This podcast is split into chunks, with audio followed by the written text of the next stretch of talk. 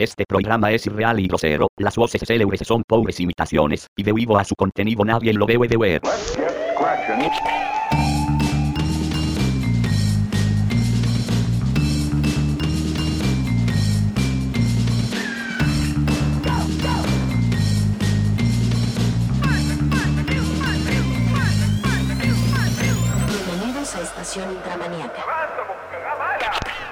Bienvenidos a Estación Intermaniaca, el único podcast que puedes estar escuchando mientras tienes una rata con tinera en tu mano y te la huele. Yo pensé que éramos las ratas con tiner. ya estoy scripteado de esta mierda. Qué Sí, qué puto. Es que me lo imagino el copy-paste. El El, co- ah, Creo que. ese el copy-paste el copy-paste de la rata con tiner. La- o sea, El rata sí. Yo Yo, me acuerdo que era muy. hace poco. Ajá. Yo me enteraste hace poco de esa mierda, marico. Yo estaba desayunando. Qué puto asco. Ah, o sea, ¿no te sabías la historia del- de la rata de container? No, no, no me la sabía. Dude, eso era un, un copy-paste de 2020, por ahí cuando empezó la pandemia. Estaba, mira, es- era el copy-paste de la rata con tiner y era la, la del. Ah, ¿cómo se llama? La del perro que come cereal con cuchara. No sé si Ah, sí, sí, sí, sí, sí. Y Marico. que se, que se volvió una creepypasta así medio irónica. Y luego de ahí crearon otra, que era la, la de la cabra eh, parada en dos patas. Eh, columpiándose. La de la cabra columpiándose. Eh, No tengo ni idea de, de cuál es esa. Esa es más, o sea, es como medio irónico, pero a la vez, eh, en contexto así rápido, es básicamente una familia que se ha ido como a un pueblo, algo así cercano, am, familiar, y en la noche como que se encontraron a una cabra que literalmente se estaba columpiando, pero que como que tiene una relación parentesca con su tío, algo así, una movida así medio rara. coño? Sí, literalmente, y se volvió medio Eso- viral, en, no tanto como la del perro, pero algo así fue. Eso es perfecto porque Dross le haga un video de media hora hablando paja. En Hablando fin, por- Este. eh, ¿cómo, ¿Cómo estás? Yo estoy bien, ahorita. Yo, yo también. Am, de hecho, te iba a contar. am, ahorita estoy Ajá. un poquito apresurado para grabar este capítulo, ¿no? Porque en un par de horas yo tengo una llamada con respecto a una beca, ¿no? Eh, es como algo Ah, muy ¿en importante en serio? mi vida. No sé, creo- no te conté, ¿verdad? No, no me contaste. De hecho. Bueno, sí, ahorita te está diciendo que no te había contado. No, pero sí le conté a un par de amigos aquí. Ah, qué cool. Incluso a que es un amigo y que también es como uno de los pocos eh, espectadores del podcast. Ah, Saludos. porque- De verdad, te mamo. Sí. Guapo. No, porque hace cuenta que ah, van a cambiar de, bueno, voy a ir a un campus, ¿no? De una universidad Ah. así, pues puede ser, no de, bueno, se puede decir que cachen, algo así, o sea, medio respetada aquí en México. Eh, la universidad del... Un campus aquí que me queda más cerca. No te Pero- no, no, no cuentes tu centro de estudios. No te. Ah, no, no, no le voy a contar, solamente que es de, de- solamente que es de, de esa universidad, ¿no? En un campus, no voy Ah, a ir a la a- al campus cercano, pero sí básicamente me tendría que mudar y pues mm, lo más probablemente es que me vaya a cambiar y vivir solo. La primera vez que viviría solo en un departamento y pues justamente estaba ah, platicando con ese amigo pues para que me ayude a, a ver Claro. qué onda con, con lo del Fíjate, todo ¿Has eso, visto ¿no? con- ya, te- a ver, ya estás preparando, mentalizándose para la mudanza, ¿no? Porque son, las mudanzas son una mierda, la verdad. Ah, no, de hecho por eso estaba hablando con él, porque quería que me ayudara a, a, a ver si encuentra, porque como vive cerca de ahí, una especie de departamento o algo así donde pueda asistir, o algo así, o como claro. que asesorar, asesorarme de la ciudad, ¿no? Porque yo sí la he visitado, de hecho la visité hace como dos meses, pero fue como un viaje así espontáneo. Pero ocupo como que saber más sobre, no sé, los lugares donde no debo de visitar, los lugares que me puede recomendar, o cosas así como que debería ser más o menos, y, y nada. Pero, Los sitios en donde puedes encontrar buenas ratas con tiner. exacto, buenas ratas contigo. ok. Bueno, espero que te vaya muy bien, en serio, todo eso. Me co- eh, luego, nos comentas luego, o sea, cómo vas con todo ese tema. Ah, sí, les voy a ir comentando. Exacto, Dale, les voy a ir comentando. Ajá. Este, Ey. yo por mi parte estoy muy bien. De hecho, el inicio de este día fue medio caótico. No quiero, no voy a profundizar mucho en esto, nada más voy a decir. Eh, digamos que entró en la mañana, yo estaba desayunando y me pasó una vaina muy extraña. Prácticamente entró un ave, un pajarito, desde mi, en mi puta ventana, se posó al lado mío y fue como que y ha estado todo el día aquí, o sea, se ha puesto a comer, ha, ha convivido con todo el mundo. Eh, de hecho, lo estoy viendo aquí al frente, al lado mío. Ah, sí. ¿Y, y, y- y cómo lo llamaste? ¿Cómo lo llamaste? Quiero Ah, que se... Eh, se llama Arepita, por cierto. Arepita. Marico ha dado vueltas por toda la casa, no se ha querido salir de verdad. O sea, no sabemos qué hacer ahorita con ella. De hecho, los perros se la han querido comer, pero por suerte no lo han hecho. Este, ha dado Dios. vueltas. Se me ha montado en el hombro, marico, se me montó en el pelo y se puso a patalear. Ahí, como si fuera un nido. Dios, que qué wholesome la puta madre. Dios. De hecho, Dios. en fin. Eh, pues, de hecho, me tardé. Eso, de- eh, tardamos en grabar un poco este capítulo porque, o sea, el día de hoy, porque estuve todo con, todo el tema de Arepita y ahorita que se la comieran y cuidándola y todo eso. Literalmente Y- fue una, una, una macroaventura acá de cuidando a tu nueva mascota. Exacto. No, marico, la quiero mucho. Está ahí. Y apenas la conociste, pero qué, qué, qué grosso. O sea, qué grosso. De hecho, de hecho, se me cagó el micrófono hace un rato. Ah, ¿te lo tiró? No, se, se montó encima del brazo y se cagó. ¡Ah, se O sea- cagó! Yo pensé que te tiró el micrófono, te sentí y solo oye. No, A la marico, fue- mierda. Fue, fue horrible porque me volteó a ver, me silbó, y, o sea, yo- y silbó literalmente y se cagó. O sea. ¿Y es- es- ¿Fue mierda blanca o, o, o así? Mierda blanca. la pintaran? Ah, ya. Mierda ya. blanca, mierda blanca. En fin. Este, el día de hoy tenemos un tema muy bueno, el cual es sobre los crossovers. Los crossovers. Ok. Para las personas que no sepan qué es un crossover, ok, un crossover es un vehículo construido sobre la base de otro automóvil y que cuenta con las presentaciones tradicionales de un utilitario deportivo con construcción monocasco. Ese es el crossover de un automóvil. Dios, Ok, chistoso, ¿cuál- vi. ¿cuáles, son las mar- ¿cuáles son las marcas que lo producen? No, mentira. Nissan. No. Nissan. Este, no, pero en serio. Un crossover en el aspecto de la afición y no de la industria, y no de la industria automotriz. Que de hecho, Marico, tenemos que hacer un capítulo sobre, sobre la industria automotriz. Vamos a hablar de Ajá, motos media hora. En fin, un crossover en la, en la ficción es básicamente el cruce entre, entre, entre, dos, entre dos obras, prácticamente. Entre dos obras de ficción, dos productos artísticos, historias diferentes, personajes distintos. O sea, que principalmente nunca se hayan, o sea, que no se conectan directamente, pero eh, de una u otra forma se relacionan, ¿no? Y se crea como que esa, ese cruce, ¿no? De ficción, ¿no? Ok, bueno, realmente nosotros, fíjate, nos- mu- muchas personas de hecho ya tienen que saber a juro que es un crossover. Porque tenemos Sí. 10 años, dude, esta es la década pasada de los 2010 estuvo llena de crossovers. De verdad que fue la década de los crossovers. Eh, Mira, todo ah, o sea, Mar- Mira, algo quiero ya puntualizar algo directamente, o sea, ya dejarlo en claro, dude. Porque una vez yo dije algo en Twitter y como que un, amigo lo malinterpretó de que no estaba entendiendo el concepto, otra vez hablando de Spider-Man, pero es que, dude, a mí personalmente no me gusta. Bueno, no, o sea, no es que no me guste, pero ya me cansa que ya estén con la puta ladilla esa del Spider-Verse.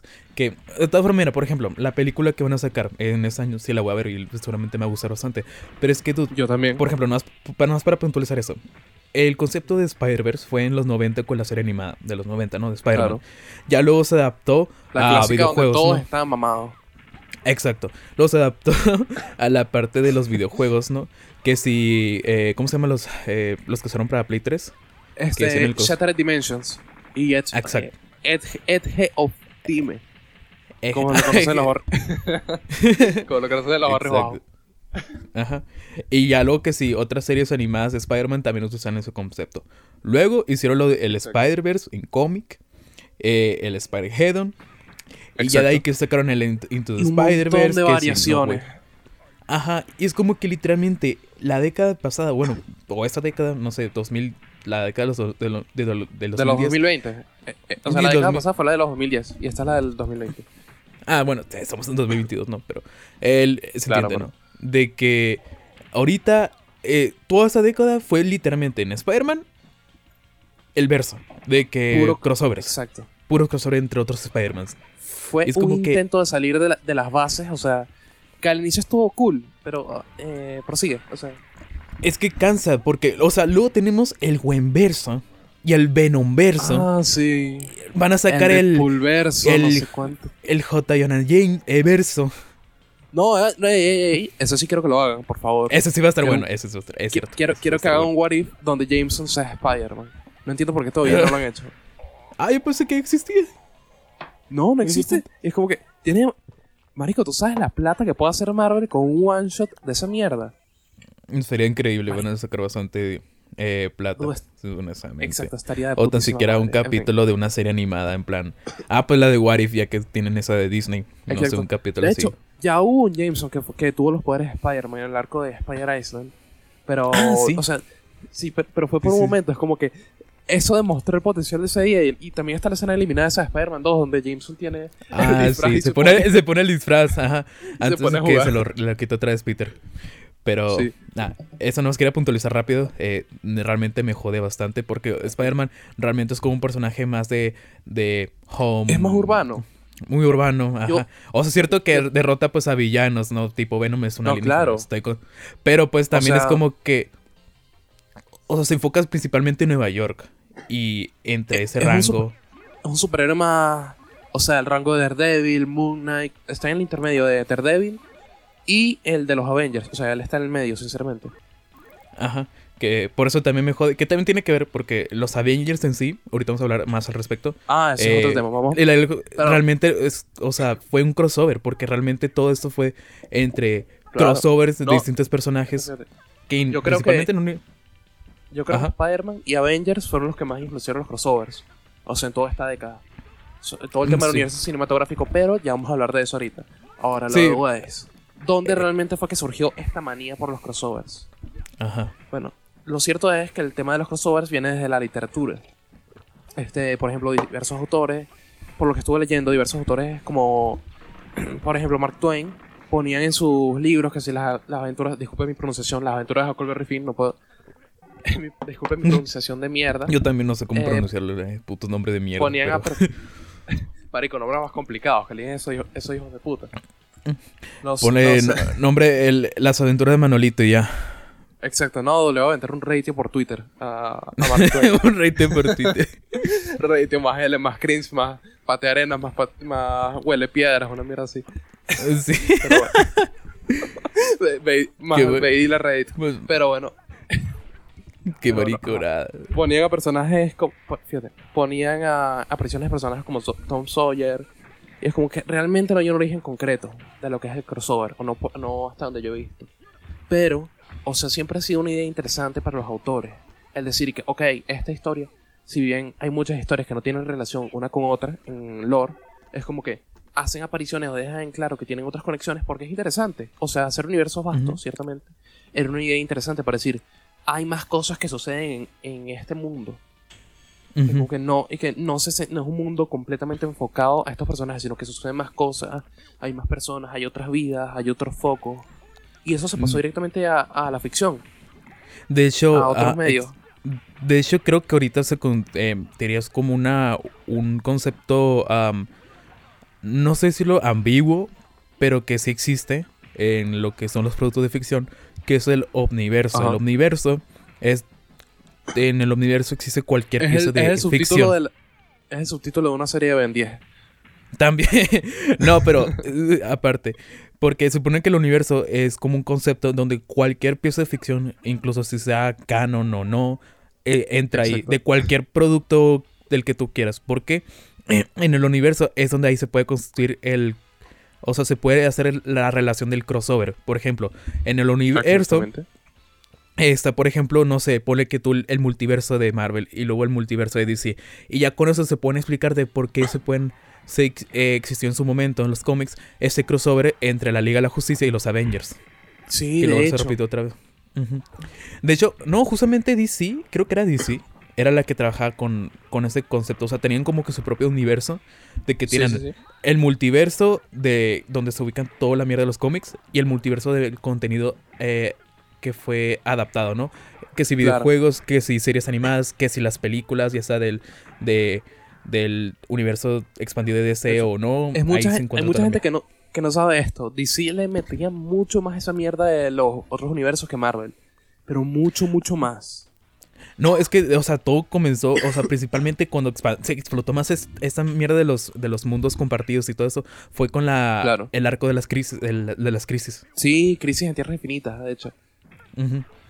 O sea que Porque, podem- podemos discutir la calidad de Crisis, pero lo cierto es que, es que fue, más, eh, fue el boom de esa idea. Sí, porque se supone que en esa, en esa época ya tienen súper jodido lo que era el tema de la continu- continuidad. Y Sí. pues, aparte de que tienen como que ya un Superman, eh, por ejemplo, en la época dorada, era pues como una especie Age. de, de la Golden Age. Era muy diferente a la de la Sil- Silver Age. Es como que tienen esas diferencias o los distintos Flash. Y es como que dijeron, no, ¿sabes qué? Vamos a hacer como que esta, este red con gigante. Vamos a unir a distintas tierras. Vamos a hacer que hacer una lucha así gigante. Vamos a matar a varios personajes. Y de ahí vamos a escribir un nuevo canon. Y Exacto. O sea, hicieron y una hizo masacre prácticamente. hicieron una masacre gigantesca multiversal. Que de todas formas se volvió a hacer otra vez, ¿no? Eh, para hacerlo de los, del New 52. Eh, más o menos. O- o sea, pas- pasó más o menos con el New 52. Que eso, eso no terminó muy bien. No, porque por ejemplo hasta el caso de Superman, que ahí la gente lo odió porque era de que habían escrito un Superman pues en teoría entre comillas más realista de que con más Sí. matices así de que era como que más crudo y toda la mierda, pero a la gente no le gustó porque realmente eso no que no eso no identifica a Superman y luego se Era, sacaron era este muy Zack argumento Snyder. Para para retconear otra esa mierda y traer al Superman de antes, hicieron se Claro. una estupidez del culo, no sé, creo que era de que era el Superman del gol de no del ¿Cómo se llama este? ¿Del All-Star, creo?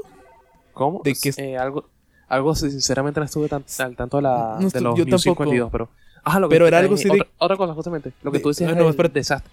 Ah, sigue. Perdón. O sea, no es que no estoy muy seguro, pero era algo así de que eh, ese Superman, el de All-Star, creo que estoy estaba en el, en el sol o por ahí. Y luego como que renació, una mierda así que siempre estuvo oculto. Y al final tuvieron una, tuvo, tuvo una batalla con no me acuerdo contra quién. Y el del New 52 se tuvo que sacrificar. Y al final regresó el, el Superman que todos conocían a la Tierra ahora nueva, a la nueva que habían construido. No sé, una mierda bien rara, pero Duda, pues, eso, suena era para traer al. Superman que todos conocemos. Ajá, muy rebuscado, pero para Pero traer bueno, al Superman que todos conocemos. Si es para corregir esa cagada, entonces será eso. A pesar de que sea una excusa, una excusa de mierda. Sí. Pero, Pero- estás diciendo este, que tenía Mm. un desastre en la cronología. Y de hecho, ahorita me estás comentando que el tema de los crossovers también pasó al cine, ¿no? Ah, Eh, sí, de hecho, eh, de hecho, una de las. eh, se puede decir que el primer. Bueno, no fue el primero, obviamente, pero como el gran. La primera película sí que fue un boom con el tema de la ficción del crossover. eh, fue la película esta de Godzilla contra Kong del 62, hecha por Toho. Que. Porque, o sea, Godzilla pues era pues proveniente de Toho, obviamente, ¿no? Pero Kong ya era como que pues eh, era un producto de Universal, creo que sí. Y pues nadie como que se imaginó en ese momento Ajá. que... eh, Nadie se imaginó un- que eso podría pasar. O sea, que, que podría haber un choque entre dos personajes tan, tan importantes, ¿no? no solo importante, sino que eh, había esa dicotomía entre una producción americana y una producción Claro, japonesa. claro. Y pues O que sea- irónicamente la volvimos a ver otra vez hace el año pasado, ¿no? El año pasado, que ha hecho. Team Kong por siempre. No me interesa Godzilla, que se joda. Ah, mira, yo no sé mucho porque yo nunca me vi completa el, el Monsterverso, pero yo siempre preferí Godzilla. O sea, en general, el personaje del, en general, Godzilla. siempre. No, marico, no. No, vamos a tener que entrar con eso aquí. Bueno, mira, aunque la película de King Kong, la del 2006, la que hizo Peter Jackson, una puta joya esa mierda. Ah, no, dudo. O sea, tú, tú, tú quieres que yo me, que yo me duerma aquí. ¿Por qué esta hermosa película? Dudo, está demasiado pajera, por Dios. No, yo la, yo creo que la vi el año pasado y me gustó bastante. O sea, sí es No, cierto que tiene como. Bueno, es que las pe- películas de Peter Jackson son como que un poco. No somníferas, pero pues. Ya ves, El Señor de los Anillos, o sea, tres horas, cuatro horas, cinco horas la versión exan- expandida. Es Con la recontra Donkey- su madre. eh, King Kong by Zack, by, by Zack Snyder. Exacto. que bueno, ya después de ¿Sabes esa película. fíjate, con Ah. esa película yo tengo un trauma. Yo tengo, con esa película yo tengo un trauma porque yo me acuerdo que Ajá. cuando yo tuve mi primer R4, yo vi listado el juego de King Kong y no sé por qué coño de la madre. Yo, o sea, yo era de los niños que creían que King Kong y Donkey Kong tenían una relación, ¿no? Entonces, yo abrí el puto juego. O sea, yo lo vi, yo me emocioné y dije, ah, una mierda, un juego de Donkey Kong. Y Donkey estuve Kong. como tres putas horas pasando ese juego de mierda en el DS y diciendo que cuándo coño va a salir Donkey Kong. ¿Dónde ¿Cuándo está Mario? Y- no, y lo peor es que tenía toda esa atmósfera tan deprimente yo no entendí un cara. No, dude, o que tú hubieras leído el, el Godzilla este, el, el del NES, ¿no? El de la creepypasta. Y tú de Ah, pequeño pensando que ibas a, ibas a jugar el, el Donkey Kong Country o una, o una No. mierda así. Qué, ay, qué puto trauma. Por eso es que, creo que por eso le tengo odio a la película. Con yo creo que sí. en fin. Este. Pero, pero- ah, pues, de- eh, bueno, sí, ¿qué ibas a decir? No, no, o sea, eh, prosigue. Ah, bueno, de que otra, eh, otra película que generó ese impacto, ¿no?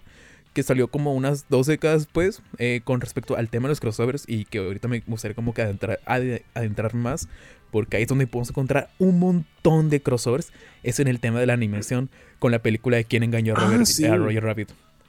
De hecho, y te digo esa algo, película. no, te digo algo nomás. película. Dime, dime, dime. Nunca vi la película. ¿Nunca viste? No, Teo. No, marico, no, Nunca te- la vi. no, se cancela el podcast, muchachos. Ya, yo me largo de esta mierda. No, nunca lo vi. No, no, no vuelvo, no vuelvo a, tra- a trabajar con esta gente de mierda. ¡Richard! Pero, pero esa mierda. No, boludo, es que nunca Pero la esa mierda. Corta. Corta, Marico, marico. No, qué chimbarrio. Ajá. qué puto. Ajá. Marico, pero ¿cómo no te has visto nunca? Weón, esa era la única puta película que pasaba en Jetix. Ah, pero pues, en el Jetix de acá no, nunca, nunca la pasaron. Creo que No. en TNT, pero. Pero no sé, nunca. Ni en VHS, ni en VHS la teníamos. Nada, nada. Marico, O sea, ¿nunca obviamente viste? se sabía cuál. Bro, es una de las putas películas de animación más... No voy a cuestionar eso, ¿ok? O sea, es mejor así porque después la, la vas a poder disfrutar bien. O sea, vos te, te vas, te vas a sorprender con esa mierda. Pero... No, pero no dudo que sea de un que fue un gran impacto en el tema de la De hecho. animación. Porque. Fíjate, esa, la producción de esa película fue tan ridículamente complicada. Fíjate que fue un tema de contratos, de años de planeación años y vainas, que si contratos con Warner, con Disney, con- para poner personajes. Es como que, dude, tienes, o sea, co- con una sola escena puedes darte cuenta de la magnitud de esa puta película, en serio. No, es que solamente. O sea, es que mira. Spielberg eh, haciendo malabares pa- para obtener las licencias, que le dieran permiso, que no hubiera conflictos, o sea, Disney jodiendo a Disney jodiendo A con la idea de que de por favor, o sea, que Mickey y que Box Bunny en una escena en la que aparecen juntos aparecieran exactamente el mismo tiempo en pantalla. O sea, eso fueron las condiciones, eso fue lo que acordaron. de Ah, hecho. o sea, que sea cronometradamente, o sea, que justamente el mismo, Exacto. el mismo segundo, hasta los mismos microsegundos. Sí, o sea, que, que, fueran exa- que estuvieran exactamente en el mismo tiempo en pantalla. Fue como que súper jodida la producción, dude, para que todos llegaran a un acuerdo. Que, para poner a personajes como Betty Boop, al pájaro loco, a Dumbo, a toda esa puta, a toda esa puta librería, dude, de verdad. Es- no, es que yo me di cuenta, o sea, tú te das cuenta de que esa película generó un gran impacto, viendo pues que esa clásica escena del paracaídas creo que era, donde sale eh, Box Bunny, sí, sí. Mickey Mouse y todo eso. Tú te das cuenta del impacto cuando te enteras que en posteriores crossovers que se hicieron así de un montón de caricaturas, por ejemplo, principalmente esos tipos de, de no a las drogas o, a las- o creo que había un comercial Ah, así famoso de, no, había un de seguro. de hecho. Car- Cartoons All Star, una mierda así, que tenía de hecho al Pato Lucas, a las Tortugas Ninja, que tenía no sé cuántos otros personajes, a Alf, de hecho también tenía Ah, extrañamente. sí, a Alf. y era, y era súper bizarro, pero te trataban el tema de las drogas, ese cortometraje, y ese, bueno, no sé si corto episodio de no sé qué mierda. Eh, ese episodio, ese cortometraje televisivo, o, o de ayuda de arte, en, realidad, no sé por qué medio se difundió, pero, marico, eso tiene un valor importantísimo, a pesar de que sea un una- a pesar de que sea un sermón extendido por no sé cuántos minutos. Pero tiene un gran No, valor pero, o en sea, la yo- cultura. Exacto, pero yo te menciono de que eh, yo recuerdo que la otra vez vi un, eh, porque estaba viendo creo que un iceberg con ah, unos amigos am, y mostraron un comercial que era de seguros, donde decían así, eh, la mierda de los crossovers, y si te ponían personajes de, que sí de Universal, que sí de Warner y todas esas mierdas, que sí de Viacom, Claro. las- eh, las- Sí, pero sí. no había, ah, no aparecía ningún personaje de Disney. Ninguno. Absolutamente ninguno. O sea, para ¿En que veas que actualmente. Exacto, eh, luego te lo voy a mandar. Pero, o sea, te parecían todos los personajes clásicos de cartoons, pero no parecían ninguno de Disney. Claro, es Y que Disney era das- demasiado conservador con su franquicia. Exacto. Y ahí te das cuenta que eso generó un gran impacto, bastante jodido. O sea, duda es que encima, si no mal recuerdo la propuesta, primero se la hicieron a Disney y Disney medio estaba interesado. Pero, o sea, Después tuvo que realizar otra productora que con el apoyo de Disney y todas estas vainas. Que justamente por eso es que la película de quien engañó a Roger Rabbit tiene un tono muy adulto. O sea, lo cierto es que esa, esa no es una película que tú le pondrías a un niño. O sea, nada más por la existencia de Jessica Rabbit, que es el sex Jessica symbol de los, no- de, de los 80. La nueva Betty Boop. symbol animado. Exacto. O sea, la nueva Betty Boop, justamente. Y de hecho, en la película hay un diálogo que hace referencia a eso. O sea, Betty quejándose de que Jessica la reemplazó. Me acordé de la puta caricatura esta, la de. ah, la de. Los de hace parodia a Betty Boop, a Link, a Pikachu, a A co- Superman. ¿Cómo se llama Ah, la ya, de.? sí, la casa, la de los dibujos. La casa de los dibujos, la casa. que Es- también se puede decir que es como una especie de crossover paródico. Sí, de hecho, No, es crossover crossover pa- paródico. paródico.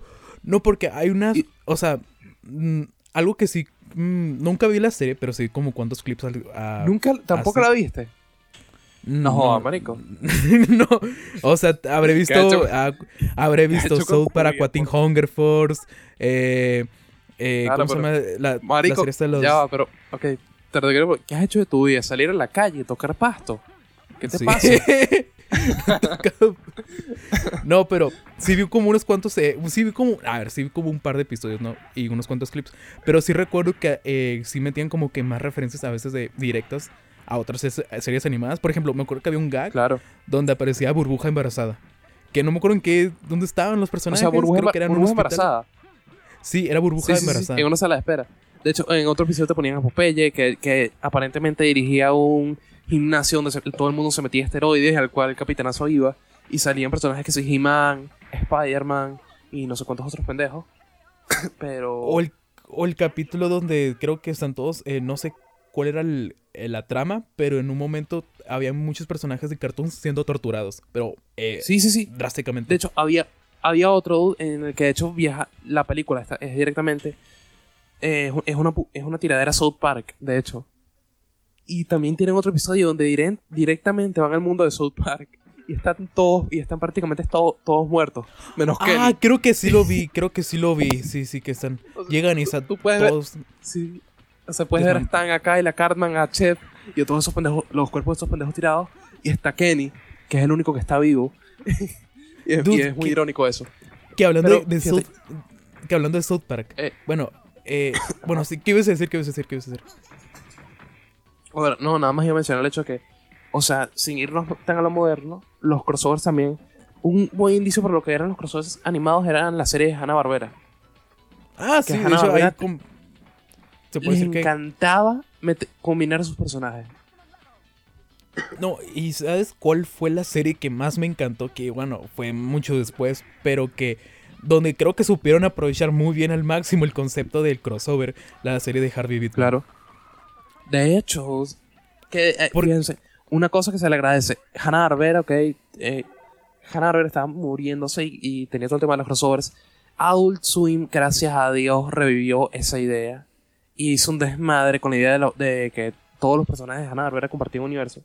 O sea, lo que tú ibas a decir, eh, cre- creo que ibas a mencionar eso ahorita, perdón. Ah, o sea, eh, bueno, aparte de Space Ghost, pero bueno, no es tan relacionada a eso, más que nada. Bueno, de hecho, muchos dicen que Ah, el, el universo de Aquatin Hunger Force, de hecho, está en el universo de, de Hanna-Barbera, porque realmente esos pers- los personajes de, de Aquatin Hunger Force aparecieron principalmente en un capítulo de Space Ghost. No sé si sabías eso. Ah, ¿en serio? Ajá, ¿en o sea, no eran, no eran como que, o sea, eran como una fase beta, sí, o sea, no es como que eran los diseños Claro, de, eh, de la un serie. diseño muy pero- preliminar. Ah, el diseño preliminar, pero eran los personajes, que si Frylo, que si eh, Shake, que si la, mm, ¿cómo se llama? La mierda esta eh, estúpida, eh, la, albóndiga, o sea, ahí aparecían. Pero es que hecho. mira, lo que, me, lo que me encanta de Harvey Birdman es que, mira, la serie Hanna-Barbera, y hecho por eso, bueno, por ejemplo, está la serie esta de Yellowstone, que sacaron el año pasado, que era como que re, readaptar a, a, eso, a una nueva en Claro. época contemporánea, a un- a series una de nueva era. Todos esos personajes. Ajá. Pero es que mira, yo para este punto, como las series de Hanna-Barbera eran más de los 60, de los 70, yo siento principalmente que ya, si quieren rehacer esas series a un, a un nuevo público, que ya sea para un público maduro. Y eso es lo que me gustó con Harry Bittman, porque es una serie para adultos, por eso salió en Adult Swim. No, y no, trataba pero como fíjate, que... este Jellystone sí, sí tiene un buen tono, sinceramente. O sea, lograron hacer algo, o sea, lograron Ah, no, renovar sí. positi- Eh. bien la serie, pero es como que estoy de acuerdo en lo que estás diciendo, que no, puede, no pueden intentar tener esa misma esencia de antes. Y que hay que llevar a un público adulto, o sea, los que crecieron con esa serie. Y, o sea, no solamente, o sea, eh, porque, o sea, Harry Birdman no es como que se iba en lo. eh, cuando hablamos de temas maduros, no es como que se iba en directamente en temas así como de. No, ah, claro. No, drogas, se- no se iba abu- súper- violencia, así, súper. No, o sea, eran temas maduros. Pero era un humor más que- negro. Humor negro, pero temas maduros que un adulto comprende. Porque básicamente, como el personaje de claro, Harvey y no Birdman, solo eso, sino eh, se que... basa en un abogado, hablan de temas que realmente se refer- eh, hacen referencia a todo el tema de la de las leyes, que si de la eh. Y no tienen que ser edgy para eso, no del todo. O sea, se van a, se van a un concepto sobrio con personajes absurdos y hacen mierda súper graciosa con eso. Como el fantasma del espacio. Ahí, Ajá, de también el, costa fantasma del espacio. O sea, por ejemplo, el primer capítulo del- de, la, de la serie es porque es, es donde se discute la custodia de, de Bannon, ¿no? Que creo que era... eh, que porque creo que el personaje es el de Johnny Quest. um, no se sabía realmente quién era su padre, si era el, Ajá. su padre biológico o su... ah, no me acuerdo que era su mentor, algo así. Nunca, me- bueno, nunca vi... Pues, sí, Johnny Quest en su momento, pero no me acuerdo ni una puta mierda. Yo vi, unos Pero- yo vi unos capítulos de niño, pero sinceramente no me importa. O sea, la mayoría de cosas de Hanna Barbera me chupó un huevo, la verdad. Sí. Pero si era de que, o sea, se hablaba como temas así como de custodia, que si eh, problemas así como... Imagínate Claro. ver Better Call Saul. Better Call Saul, básicamente. Pero en animado. Sí, ex- Con... exacto. Básicamente eso es lo que adoré. Y... De hecho, como te digo, principalmente. Hanna Barbera fue como que la gran compañía, bueno, empresa, compañía de animación que difundió más esta... Fue la reina de la animación televisiva. Ajá. al inicio. Y, y se puede decir que luego Cartoon Network ah, como que le dio como ese Ah, seguimiento. Porque Cartoon Network tiene hecho- un montón de crossovers. Sí, es- a eso, eso es justamente lo que yo iba a mencionar ahorita. Que en los 2000, o sea, la serie de Cartoon Network al inicio es como eh, tenían la, la dinámica, la idea de lo, de lo que era Cartoon Cartoons. Prácticamente bumpers en todos los personajes se relacionaban y todo eso. Y luego lo llevaron al siguiente nivel con todo el tema de la ciudad Cartoon Network. Que la verdad es la Ah, mejor sí, etapa de los Cartoon Network. Esas putas, mira, eran Sí, hermosas. Todos los personajes conviviendo y todo eso. O sea, que están en un mismo- mismo mundo. Eso era un crossover grandísimo de cartoons y era increíble, la verdad. O que también te salieran esos bumpers tipo documental falso, que era que entrevistaban personajes, ajá, de su día a día, de que el, en el Justo- gimnasio o que iban al trabajo. Eso me recuerda mucho a lo que era detrás de, las de las risas en Los Simpsons. Que, eh, Ah, sí, el. El, El formato, episodios es- Sí, el formato. Ajá, sí, ese cuál, ya sé cuál es. Dios, no me acordaba de esa mierda. Pero, claro. De este. Mira, Este, sigue. aquí tengo una. un cuan- un- una lista de, algunos crossovers que se hicieron eh, durante la época de Cartoon Network. También Disney y Nickelodeon hicieron algunos cuantos, pero Cartoon Network se puede decir que fue el, el, el que emprendió más en esta idea, ¿no? Por ejemplo, el crossover que hubo entre Ed, Ed y Eddie y los chicos del barrio. Ajá. Ah, sí. y el de, la, Billy y la y el de Billy Mandy también, que fueron así como un crossover así de las tres series. Y también de las chicas superpoderosas, creo que también, y de Scooby-Doo en ese capítulo. Era un crossover así súper. O sea, porque supone No, que o sea, Billy. Hacen, hacen demasiadas referencias a todo eso. es lo Sí, absurdo en su máximo esplendor. Porque supone que Billy y había como que cometió una estupidez y ocupaba la ayuda Ya, de. espera, da- dame, un- segundo, dame un segundo. Ah. En estos momentos, estamos presenciando una interferencia larga. Ah, mamá, ayuda, las lentejas. Hubo, una pequeña eh, corte de transmisión, pero ya regresamos. eh, se fue la luz, pero no puedo. Compren nuestro NFT. Com en NFT, por cierto. En fin, Eh, ah, sí, te, te diciendo. ¿en dónde estábamos? ah, en lo de los cortes de Cartoon Network. De que te voy a comentar. no, lo de, Bill- lo de Billy Mandy. Lo de Sí, Billy por Mandy. eso, de, de Billy Mandy. De que. De hecho, era un crossover, o sea, con, era demasiado bizarro. Mencionaban a las chicas superpoderosas, mencionaban a los chicos barrio, no sé cuánta mierda. eh, no me acuerdo mucho el capítulo, pero creo que era para presentar las, eh, esas series, ¿no? O algo así. Era como una especie de. No, No, no, no. O, se- o sea, el crossover de Billy Mandy, de hecho, eh, fue más bien tipo con Billy Mandy con los chicos del barrio, si no me recuerdo. no porque, o sea, el Eh, concepto que es. se trata de que Billy ah, hizo una estupidez. Creo que por un- unos pantalones o Sí, algo sí, así. sí. Y es cuando llaman a distintos personajes. Los pantalones de su Ajá, papá. los pantalones, papá. De hecho, llaman, pri- llaman primero a Eddie Eddie y cuando, y cuando Bill le dice que no tiene dinero para pagarle, eh, Ed se molesta y dice que, perdón, Eddie se molesta Ajá, de- de- y dice, a ver, y le dice, y le dice que no, que si quiere caridad que llame a los chicos del barrio. Y justo cuando llegan los chicos del barrio, sale, sale Billy quejándose diciendo, oigan, ustedes no son las chicas superpoderosas, una mierda. Qué pendeja. Y es, como, y- y es como que en cierta forma esos universos, eh, eh, esas historias comparten universos. Ujú. Como la teoría de que también Samurai Jack es del universo de las chicas Ah, superpoderosas. sí, y esa todo teoría eso. no es porque está relacionada con la serie de Henry Tartakovsky.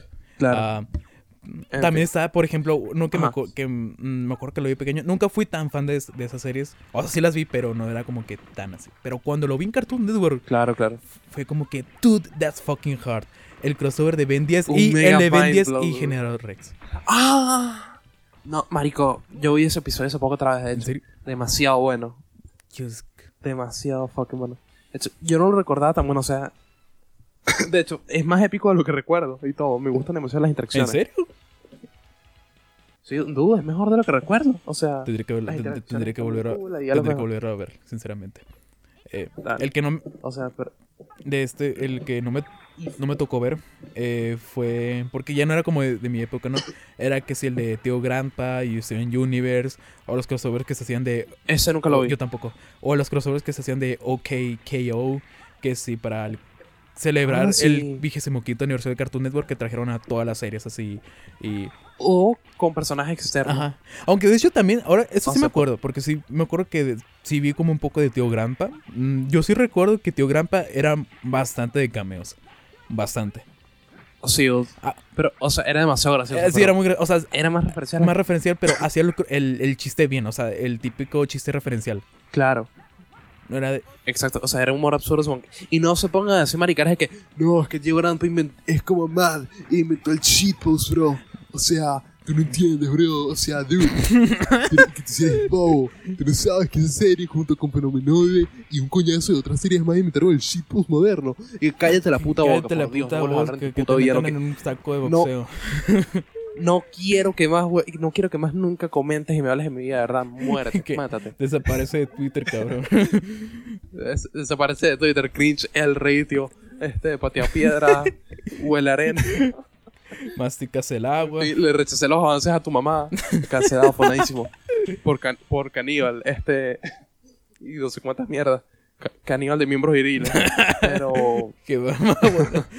Pero bueno, ya. Eh, pero, otro crossover que hizo también, También estaba- esa serie. ok, que yo, fíjate. La, Una cosa la que. Ah, sigue. eh, otro crossover que hizo esa serie. La de. Que ese se lo vi porque me dio curiosidad. Porque dije, ¿cómo mierdas eh, relacionas esto con otro? El de OKO y Sonic. O sea, Ese es el que iba a mencionar justamente. Mm, que. De hecho, el creador de OKKO, muy fan de Sonic. No, pues se La nota. verdad. De hecho, vi el capítulo y tenía como que un montón de Claro. referencias a los juegos. O es- eran. De hecho, de hecho hasta, hasta hace una referencia de Mario y todo. Ah, sí, también es una referencia a Mario. Que, bueno, eh, ahorita quiero hablar sobre el- los crossovers de los videojuegos, pero nomás una pequeña... Es que justamente... Justo- eso, eso, eso te iba a mencionar. Porque es un tema muy latente y hay un crossover en específico que es el elefante de la habitación. Realmente. Ah, cre- creo que- no no, no, no, lo spoilees, pero bueno, nomás quiero puntualizar algo rápido. es que ahorita, eh, cuando hubo el corte, estaba checando Twitter, un pequeño dato de que en todos los juegos de Mario y Sonic, en los Juegos Olímpicos, Sonic es el único personaje, no sé si te sabes este dato, que Sonic es el único personaje que lleva puesto un salvavidas en cualquier evento de, de, de natación. De hecho. Eso es muy buen respeto al personaje. Boludo, pero es que se ve bien irónico porque, por ejemplo, te pone una imagen de Shadow. No, pero O sea, lo- normal. Lo, extraño es que tengo. Ajá. Te pone una imagen, por ejemplo, de Shadow así en un evento así de natación normal. Y ves a Sonic. Y Sonic lleva un, un de este de, de salvavidas, dude. Ajá. Sí, sí, sí. es sí, como sí. que fucking O irónico. sea, todo, todo, o sea, todo el todos los demás pendejos sin salvavidas y, y que el único imbécil que no sabe nadar y que está en una, en una competencia de natación. Que tampoco no tiene sentido porque, por ejemplo, Blaze es, o sea, un gato, gato de fuego, por así decirlo. Bowser Jr. es un niño. Ah, Metal Sonic es un robot. Es un bebé. Ah, es un bebé. Metal Sonic es un robot y realmente no tienen como que ningún tipo de protección así. Pero pues el Sonic tiene que llevar el, Exacto. el salvavidas porque si no se ahoga el pendejo. Secreto, me Berserker. Exacto. Am, Ah, sí, eh, quiere hablar. ¿Habrá un mo- habrá un mod de esa vaina? ¿Dónde? De Tommy Versetti en los Juegos Olímpicos. Mm, Quiero un mod de Tommy Versetti en los Juegos Olímpicos. ¿Un qué? Un mod de Tommy Versetti en los Juegos Olímpicos. Estaría piola. Estaría pi- del GTA. Un GTA Juegos Olímpicos. No, pero. eh, Ah, no, pero con el modelo del remasterizado, que se ve como. Ah, no, esa muñeco puta de Fortnite. mierda. Se ve muy rancia, joder. En fin. Pe- Ajá, pero, pero sigamos. Ah, sí. Eh, bueno, de Disney sé que también hicieron otros crossovers. Nunca, nunca fui tanto de ver series de, de Disney, así que realmente no importó. Pero sí sé que, por ejemplo, De hecho, ah, entre, sus, la serie- entre sus series hacían cruces, que sí. Eh, sí. la- por ejemplo, la serie de Hércules eh, tuvo una vez un capítulo donde se unía con Aladdin y no me acuerdo qué mierda pasaba, con Sí, sí, Hades sí. y Jafar. Ah, de hecho. Eh, Y de hecho, eh, también está la House of Mouse. la que se ah, sí, eso, eso no eso, eso se me va a olvidar. No, eh, no lo tenía en cuenta. La más. De- Dude, esa mierda sí era hermosa. Esa sí era hermosa. Me acuerdo que la vi. Y era como que O sea- ver a todos los personajes de Disney, así como una especie de talk show o, es- o stand-up. Exacto. perdón. Y hecho, era, era medio pasado, o sea, tenía algunos sistemas me- medio pasados, ¿oíste? Ah, sí, era como que medio. Sí, era como medio de los 80, creo. Por ahí sí. No, de los, de los 2000. De los. de Ah, hecho. yo lo recordaba más viejo. No, o sea, e- esa, esa vaina se hizo en los, en los 2000. Y de hecho, justo se hizo con otra serie que tenía un concepto similar. Que no me acuerdo cómo, cómo era que se llamaba, pero, o sea, tenía un concepto muy similar. Y la cancelaron para darle prioridad a House of Mouse. Ah, eso nunca, nunca estuve al tanto. La que sí estuve. Ahora, ahorita pongo el nombre, Sí, marico, sí, y- a lo mejor. A lo mejor ahí lo ponemos, si es que no se me olvida porque, pues, como edito. Pero Exacto. la que sí me acuerdo, pero Que decir, que decir, que vamos a, vamos a poner el dibujo que hizo David de no sé qué vaina y, después, y la vaina después es que se nos olvida, no ponemos un coño. no somos un coño. no, de hecho me pasó el capítulo anterior y dije, que, o creo que, no me acuerdo en qué capítulo dije de que aquí voy a poner una imagen referenciando a esto. Mm, Ni lo puse y me chupó un huevo. Ah, sí. Yo, yo, yo le estaba. eh, creo, que, creo que era la vaina de Canon Films. de- Ah, sí, la de Canon Films del capítulo de. Spider-Man. Sí, nunca lo puse, Sí, sí. pero pues. Que no lo pusimos. eh, ya, que me, me estoy yendo del tema ya. eh, de este. También los últimos eh, episodios de la serie de Lilo y Stitch. eh, tengo en cuenta que Ah, hicieron sí, varios que con otras series animadas Disney de aquel Eh, momento. es- Como la de la familia orgullosa, la de Kim Possible, la de. la, la, eh, la familia orgullosa. Long, la ¿Cuál de? Ah, de Proud Family, ya, ya, ya me acordé. de Proud Family, Sí, sí, sí. la de que. Creo que recientemente le hicieron un reboot o algo así. Un, un No sé. Reviver. Un episodio Reviver. Pero bueno, no sube Fue un episodio. Reviver. eh, de este, ¿cómo se dice? Am, los que sí me acuerdo perfectamente, y aquí voy a entrar un poquito más el tema de los videojuegos, ahorita van a ver por qué. Eh, Ok. los crossovers que sí me gustan bastante porque yo de pequeño mm, sí veía Cartoon Network de vez en cuando, Disney casi nada, pero la cadena que siempre veía era Nickelodeon. Ajá. Y Uy. ahí sí me comí, ahí me comí todos los crossovers que hicieron. Bueno, no eran muchos, pero el más famoso, por ejemplo, fue el de La Hora Poderosa de Jimmy Timmy. Ah, Entonces, ese, es como... ese que. Marico, yo me tragué las tres partes de esa vaina de, de carajito demasiado. O Es sea, cierto, eran tres partes. Y luego que se, se- se decía que esa, esos especiales iban a ser el final de, De la hecho. serie de, de- fue- de Los Padrinos Mágicos. Fueron los últimos episodios producidos, de hecho. Que después que cancelado para el, para, para el carajo. Ah, sí, quedó cancelado. Bueno, ese medio hiatus lo regresaron con, con la- Cancelado entre todo- comillas, porque, porque esos carajos Ajá. encanta decir que cancelo una serie, la revivo, la vuelvo a cancelar. ¿no? Entonces, para generar interés. Muy, muy feo de su parte. De hecho, a mí me sorprendió cuando supe que cancelaron la serie de Los Padrinos Mágicos porque fue muy... fue un... No se notó. Como un ban shadow. No, nadie, como que solamente terminaron de producir la, creo, como cierta temporada y ya no se supo nada más de la serie. Claro. Y pues ya uno supuso, ah, lo cancelaron. Y, no, y ju- de Aparte hecho, que nadie- creo que desapareció con la otra serie que, que tenía este carajo, Butch Hartman. Ah, sí, el, el El- bicho este monstruo. Danny Phantom. Casi caricatura. Danny Phantom. No, o sea, No, pero- eso, fue, eso fue por ahí en 2005 que, que desaparecieron y dijeron, ok, le están haciendo Shadowban a Butch Hartman y no. Ojalá se lo hubieran hecho. El hijo de puta ese. Sí, se lo hubieran hecho, se lo hecho desde hace antes. Pero nada, eh, yo me acuerdo que había visto como una historia hace mucho en internet que era como una tipo creepypasta. Que realmente Ajá. cancelaron la serie porque creo que el creador de Jimmy Neutron había muerto porque Ah, lo sí. metieron en un caso de sadoma, sado, no, no, No, o no, sea, no, no, Que, sí. que lo habían matado, que no sé qué mierda, que y es como que, bro, tranquilo, nada más que ahora la productora. No, quebró la productora. Ah, cierto, quebró la productora por la puta película la- de la sí. copia de las hormigas. Estas que Es ya es como la, la quinta película de animación de hormigas que hacen en, en el cine. Que Ant Bully, creo que se llama, es como que malísima esa Ant Bully. Eh, Sí, ni me acordaba A de esa puta a nadie le importó. Y de hecho, después intentaron revivirla con. ¿Cómo se llama esta? esta? Eh, ¿Cómo se llama esta otra serie que intentaron hacer después? Una de un juego, Tag, una vaina así. Ah, No sé si te Tag, acuerdas. sí, sí, sí. Eh, Y le fue peor. medio raro. Fue- Mira, fue, fue peor. No, fue peor, obviamente. Pero fue muy raro porque ese fue como que el intento de Nickel. Porque realmente Tag es una franquicia de videojuegos, no una franquicia de, de- de animación. Claro. O sea, sí. Pero más gente o sea, vio la serie que, que- que- Más gente vio la serie más que los que jugaron el juego. Ajá, sí, O sea, realmente. Sí, Pero o sea, dime súper la verdad, tú, tú, llegaste a probar un juego de esa vaina. Yo nunca en mi puta vida. De Tag. No, pero sí ya sabía, ya tenía en cuenta que existía Tag desde pequeño. ¿Por qué? Porque ah, creo que ahí. No me acuerdo si hubo otro crossover de Nickelodeon así tipo animación realmente. Ah, No. bueno, de los Rugrats y los Tom Berry. ah, claro. ese sí. en de la película. esa. Ajá. Nunca, Pero ¿Sabes qué? Lo vi una vez de pequeño. Y más nunca lo volví a ver. O sea, fue como yo que, ni me ah, ok, acuerdo. no me creo que nunca la, nunca, nunca la vi, creo. Eh, pero Claro. lo que sí pasaba con Nickelodeon era de que tenía un montón de crossovers en videojuegos. Ahí, así como Cartoon Ah, Cartoon, sí. era como que hacía sus crossovers, hasta tenían como que su meta. Antes de que profundices en eso, también había, fíjate, Ujú. también había un tipo de crossover que era básicamente. O sea, tengo entendido que comparte un universo, ¿no? Que era que sí, Invader Sim y el cómic de Johnny el, el maníaco homicidio. Ah, sí. Que es como que es Invader Sim es súper oscura, pero es como que unirla con el cómic ese de Johnny el maníaco homicidio de una universo es como que demasiado dark, marico. Y de hecho lo pusieron en algunos episodios. El personaje llegó a hacer un cameo en uno que otro, en uno que otro episodio. Quiero, como creo que mierda.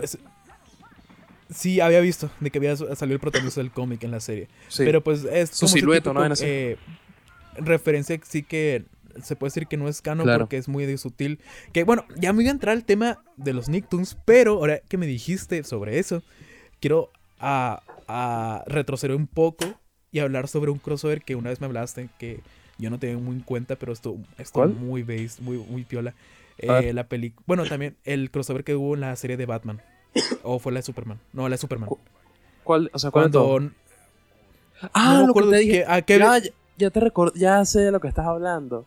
Lo, de- lo del episodio es donde Darkseid invade al mundo y muere un personaje que era la representación de Jack Kirby, ¿no? De Jack Kirby, dude. Uno, uno de los artistas, uno de los artistas más importantes de Marvel y DC. Ajá. Que. Que hecho, o sea, hacen fíjate, como una Dan especie de, Turpin- de funeral Turpin- tributo. Sí. Dan Turpin sí existe originalmente, pero es como que acá lo hicieron muy semejante a Jack Kirby, a propósito. Y fue Ajá, a que propósito. y lo mataron en homenaje a su, funera- a, a su muerte, que de hecho su muerte había sido casi tres años antes. Pero, o sea, le, quisiera- Ah, le sí. querían hacer ese homenaje, porque pues, sinceramente se lo merecía. Se lo merecía muchísimo. Pero, o sea, lo- la cuestión aquí interesante es que ah, aprovecharon ese momento y para hacerle como que un homenaje así súper ah, súper bonito, súper wholesome. De hecho. Eh, obviamente aparecieron personajes, pues eh, Batman, Superman, no sé qué otros eh, pendejos. o sea, Pero no, también no había, no había trajeron salido a, Batman, sí, pero Johnny había- Storm, que si a Tony Stark, que si a Steve Rogers. fíjate, fue una vaina súper bizarra porque... eh, sigue, sigue. Perdón. No, no, continúa, continúa, continúa. O sea, fue un desastre producirlo porque ellos no sabían si DC lo iban a dejar poner a personajes de Marvel en el homenaje. Pero fue como que, o sea, se arriesgaron. Que iban a porque pusier- salía. No salía Batman, pero salía Lex Luthor, o sea, todos los personajes clásicos de Superman. Y ponían también, o sea, los cuatro fantásticos, ponían a Nick Fury. En el story, o sea, salen por unos segundos Tony segundo. Stark. eh, no, de hecho, sale por unos segundos Tony Stark. eh, Tony Stark. Y en el story sale el Cap y toda esa mierda. Es como que. O sea, la mayoría fueron perso- personajes que creó Jack Kirby. Entonces, Pero Sale de Stan hecho, Lee, igual salen otro que otros uno artistas. es- eh, esa es la gracia de ese cameo sutil, ¿no? De esa referencia, porque igual, o sea, tú ves el capítulo y tú dejas notas desapercibido porque, o sea, ah, tú identificas más a Tony Stark desde su traje o, o de su Claro, armadura o a Steve Rogers desde su eh, traje o a, o a Johnny Storm, Pero- pues ya con su traje de los cuatro fantásticos. claro, pero es que. Mm, Si lo ves con un smoking, bueno, con un traje más bien. Pero es que fíjate, Eh, los pues- ves juntos. O sea, ves a, a Reed Richards, ves a Sue Storm, ves a Johnny Storm. Los ves juntos y los relacionas. Y los ves Bueno, y es dices, ok. Y de hecho, atrás también ves a Nick Fury y dices, ok. eh, te- es el Nick Fury clásico, claro. Pero es como que tiene todos los de Nick Fury, tiene el parche, tiene toda mierda. Ah, sí, ya. Creo que cuando comentando Y el parche es como que notes de que, ok, eh, algo mal, Claro. algo raro está sucediendo aquí. Y de hecho ves después a Stan Lee, que es imposible no notar a Stan Lee. O sea, Ah, no, tal- pe- aparte de Tony Stark, eh, eh, sí tiene como lentes. que muy, es muy identificable porque es como que Claro. esa, ah, las sus facciones, el bigote que tiene y todo. Exacto. Cuando ya lo ves a todos juntos, sabes como que notas, ok, esos son personajes que de Marvel, seguramente. Eso, exacto, y de hecho, ese episodio de esa primera versión estuvo. No es que estuvo perdida, pero estuvo censurada por años. O sea, con todos esos personajes Ah. apareciendo. Que fue, fue porque DC dije que, ok, nos jugamos. Nos la jugamos horrible metiendo esos personajes que no son nuestros. eh, no sabemos qué va a pasar. Y que no lo vamos a poner más por un tiempo. Hasta que Marvel hace poco, o sea, les dije que nos sabe culo, o sea, ponga, y que es un homenaje bonito y todo eso, pónganlo. Y si tú vas a la versión de HBO Max, es la versión original. Solo que en HD Versión original. En HD Es mucho mejor. estuvo en 20 años perdido. O sea, estuvo 20 años que no sacaron esa versión. Ajá, era, era los medios, literalmente. Era, Claro. No, Los media una no los media, porque se tenía la versión. O sea, se tenían las grabaciones de la escena original. Y se tenían los storyboards. De hecho, Bruce Timm habló bastante de eso. Paul Dini también. Pero fue como que mm, DC no quería ponerlo otra vez. Sacaron su versión editada sin estos personajes. Y fue como que. Que lo volvieran a poner. Fue. O sea, fue muy, Quiere- fue muy quería, bonito. quería evitar ese riesgo. Que igual, no sé, sin- honestamente se me hace como que medio. mm, creo que no habría mucho problema considerando el contexto, que era una, un Claro. tributo. Es como aparte que... fueron unas cuantas apariciones. Y yo creo que si lo justificas como en una tipo. en un problema judicial o algo así. Tú puedes eh, justificar de que, ok, yo nunca estoy haciendo referencia directamente de que este es este y este y es este, porque Claro. simplemente es por la apariencia física. Pueden ser similares, pero no estás, no estás diciendo, este es Tony Stark y tú sabes, ok, Stan Lee, todos estos sí pueden ser. Porque a Stan Lee le encantan los cameos, Alex Ross no creo que, ten- que tenga problema. Todos ellos fueron cercanos a Jack Kirby, la verdad. Este, Ajá, y fue también como- por eso. eran sus amigos, y- eran sus amigos y prácticamente su, su familia. Pero sí, y, y la verdad es como que no creo que Marvel fuera tan hija de puta como para que de hecho eh, para denunciar a DC por un cameo al que fue uno de sus mayores artistas. O sea, no están en condiciones para hacer eso. No, no creo, no. Eh, Sería muy, muy bastardo hacer esto. De hecho, que no, no. Bueno, ahora- ahora- aunque ahora que lo tenga, ahora que dicen tiene pues la posesión de Marvel, no sé si Claro. podrán ser así algo. de- porque no sé si viste ese caso, ah, saliendo un poquito del tema. no, pero el que caso de, de un niño que falleció ah, y creo que sus padres querían ponerle como una de dedicatoria algo así con el personaje de Spider-Man. Le pidieron permiso a Marvel, pero Mar Ah, bueno, sí. más bien a Disney, pero Disney los rechazó porque supuestamente su cláusula de uso de derechos de personajes como que no pueden hacer cualquier tipo de referencia y a cambio le mandaron como una carta. Eso fue muy eso fue muy maldito, pero es como que ok, a lo mejor se puede salir de sus manos de sus manos porque es todo un tema legal. Pero en parte es como que muy hijo de puta. Sí, Que- dudo, o sea, Y yo, y, yo, y yo tengo que reconocerlo, ok, los medios también fueron injustos, no contaron las cosas como fue. Porque decían Disney se lo, y que Disney les dijo que no y los denunció y, y fue como que no hicieron eso. Pero no son también lo- Nintendo. eh, no son Nintendo, claramente, pero fue, fue muy chimbo eso. Eso fue chimbo todo, Sí, lo, que, fue, todo lo que fue pasó. muy chimbo. Fue muy bastardo. Ajá, pero, pero- bueno. En fin, eh, volviendo, fíjate, lo que, estamos, lo que estás comentando a los videojuegos, justamente.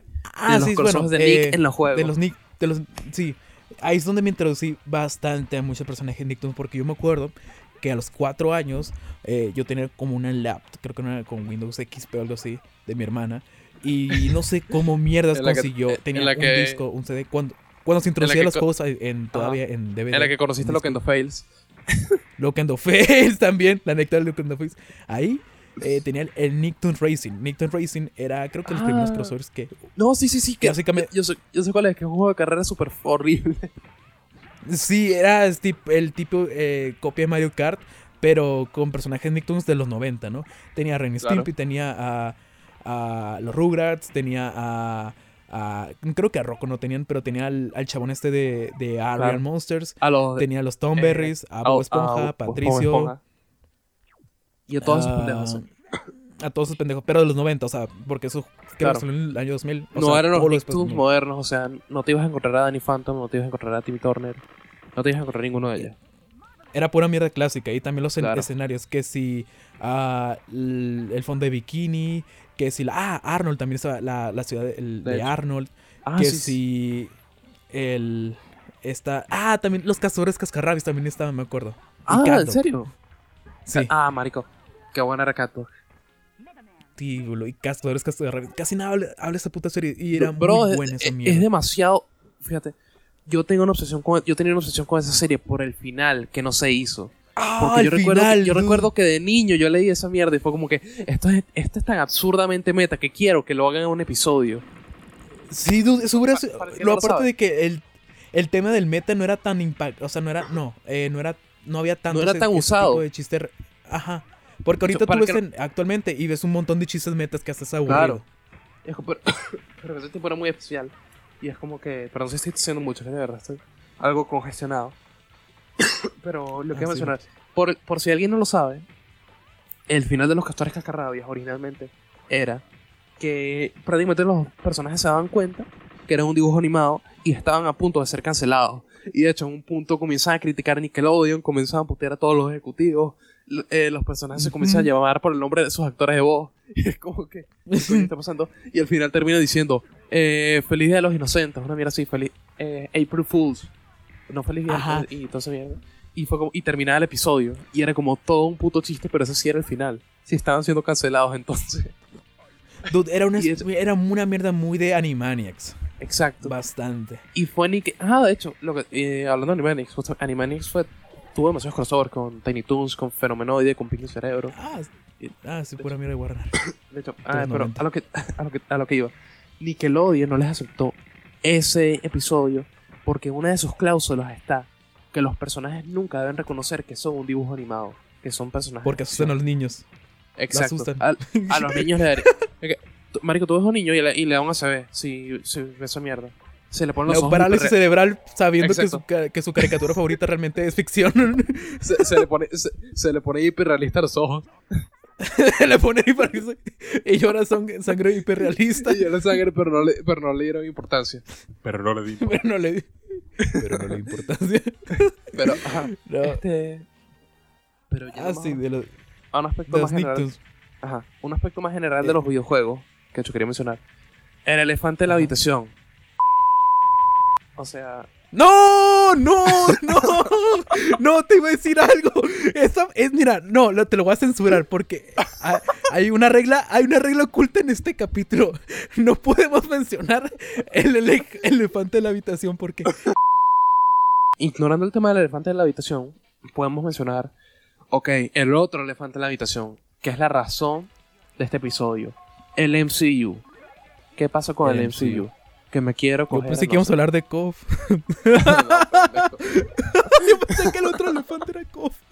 Yo, No. pensé- yo preparándome para hablar sobre por qué el KOF 98 es el mejor título y el 2002 es una puta mierda. No, no, no. ya, dale, ese- sigue, Ahorita vamos, a dejarlo, de KOF. vamos a dejarlo para otro episodio porque KOF también merece, merece su propio espacio.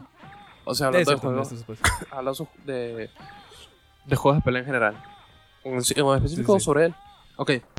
En estos momentos, estamos presenciando otra interferencia larga. Araña, mamada, ayuda, las lentejas, XD.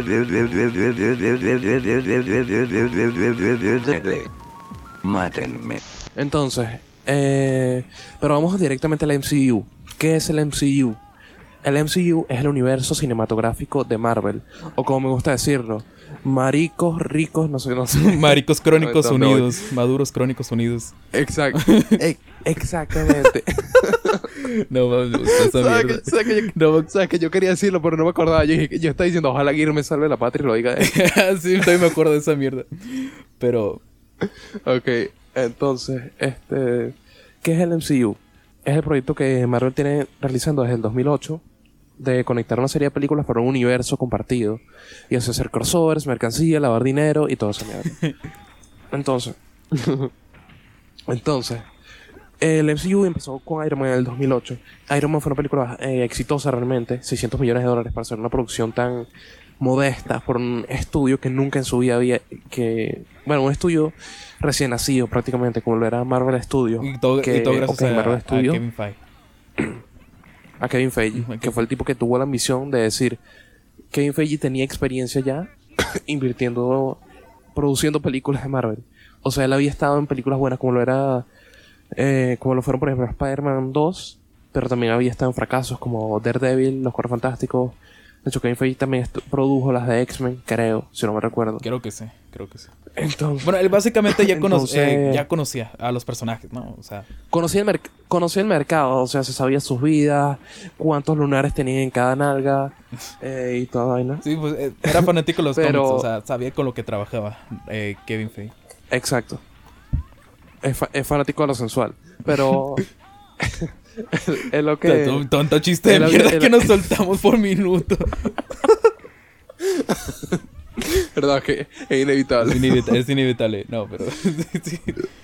Ajá. Pero entonces, él propuso esa idea eh, con Marvel y se aventuró a sacar a Iron Man 1 con John Favreau y a planear algo que no se había hecho, que realmente antes no se había hecho. Es decir, vamos a conectar todas estas películas y vamos a hacer un universo que sea similar al de los cómics y vamos a poder comercializarlo. Y es como que, de hecho, y se ve esa ambición desde la escena post créditos de Iron Man 1. Que de hecho también Marvel innovó en todo lo que es la, la, la- la manía de incluir escenas post créditos. Porque, ok, Marvel no empezó las escenas post créditos. Sí, existen desde... De hecho, ni siquiera en el. Existían desde antes. Y ni siquiera en el cine de superhéroes. O sea, X-Men 3 ya había tenido una. Pero. O sea, pero Marvel fue quien dijo que, ok, podemos hacer esto para expandir y dar inicio a posibles secuelas. Eh, o sea, fueron ellos quienes dijeron, coño, vamos a. eh, con la escena de Nick Fury hablando de la iniciativa de Vengadores y todo eso. De hecho, tú, eh, tú me estabas comentando que eso tuvo una, una versión beta, Ah, ¿no? sí, tenía una versión, una, una versión preliminar esa escena, donde Nick Fury hacía referencia a que est- eh, existía, eh, bueno, básicamente hacía referencia a la existencia de Spider-Man y creo que los X-Men, o de los Cuatro Fantásticos, uno de los dos, pero hacía referencia sí o sí a Spider-Man. Ah, hacía referencia a Spider-Man, a los X-Men a, y a Hulk. Era, A Hulk. si, si mal recuerdo. Ajá. Sí, sí, sí. Entonces, pero ese trato nunca se dio. Entonces, o sea, Sony y Fox se echaron para atrás. Y, y una, una pena, la verdad. O sea, pensaron que no pudieron sacar mucho beneficio. Que de hecho, ¿Cómo se debieron arrepentir? es que mira, ¿Cómo se debieron arrepentir de esa mierda? Sí, sí, porque de hecho, si se hubiera hecho, ah, se hubiera acordado, se hubiera hecho con una, un, un trato, ¿no? Entre las eh, distintas productoras, actualmente en el MCU tendríamos al Spider-Man de Raimi. Y no habrían sacado esa mierda de hacer un reboot y luego otro reboot para meterlo en el universo. No, habría sido directamente el de Raimi. No, claro. Exacto, pero gracias a eso tuvimos al Doctor Sexo Al doctor. y al enfermero Paja. El señor Paja. Que por cierto, mira, tú. eh, al CEO del sexo, perdón, Habla- no, al hablando, de, Sexo. de Doctor, Este, hablando de Doctor Strange. eh, bueno, sí, ahorita continúas con lo de con lo que estabas comentando del MCU. Pero bueno, nosotros sabemos Ajá. que. Pero, dilo, rap- dilo rápido. o sea, si- sin prisa. O sea, la verdad. Ah, es que, bueno, o sea, sí me voy a explayar un poquito, pero. eh, ya ves que va a sacar, pues ya. No, o sea, habla, habla sin prisa, relajado. Ah, no, está bien, está bien. De que. Ya ves que van a sacar eh, el, el multiverso de la locura, creo que se llama en español, ¿no? Y. O sea, seguramente, Ajá. aunque esté dirigido por Raimi, yo no tengo mucha confianza de que salga algo bueno. No solamente por los spoilers que están sacando, sino porque, bueno, el trato de Marvel para producir más rápido ese tipo de películas es de que son más como No, directores o sea, técnicos, creo que se le dice. De que básicamente ponen a un director para que siga los pasos. un director indie para que, pu- que pueda manipular prácticamente. O sea que ya, ya- Pero el tema es que Raimi no es, Raimi no es ningún, o sea, no es ningún indie desconocido novato. Ajá. Pero no solo tanto por eso, sino porque, o sea, tan como que mm, ya las, en las oficinas de Marvel ya tienen como que una especie de manual de cómo tienes que dirigir esta película, porque como Claro. ya es- ha producido en masa las películas y series, eh, tienen que sacarlo esto rápido. Y pues, sí es cierto que, por ejemplo, en la, Claro. el tráiler de Doctor Strange, sí es cierto que noté que había como que... ah, como ese tipo de cámara que usa Raimi en sus películas, o como que ya por fin le ponen color a- o fotografía buena a las películas de, de Marvel. De hecho. Porque era de que Rey, tú ves, Raimi por... Ah, no, tú ves las de Avengers o tú ves esta nueva de Spider-Man y tú ves la fotografía, es como que el color más Ajá. seco que vas a encontrar. en- eh, muy. Como que no se ve interesante, ¿no? Que por cierto, eh, algo que me gustaba de las primeras películas de. No es llamativo. no es llamativo, pero algo que me gustaba de las primeras de, películas de MCU es que tú las veías y tú notabas que era una película. O sea, en plan así como. Eh, Eso, justamente. O sea, sentías que era su propia cosa. Que decías, a esta le pusieron.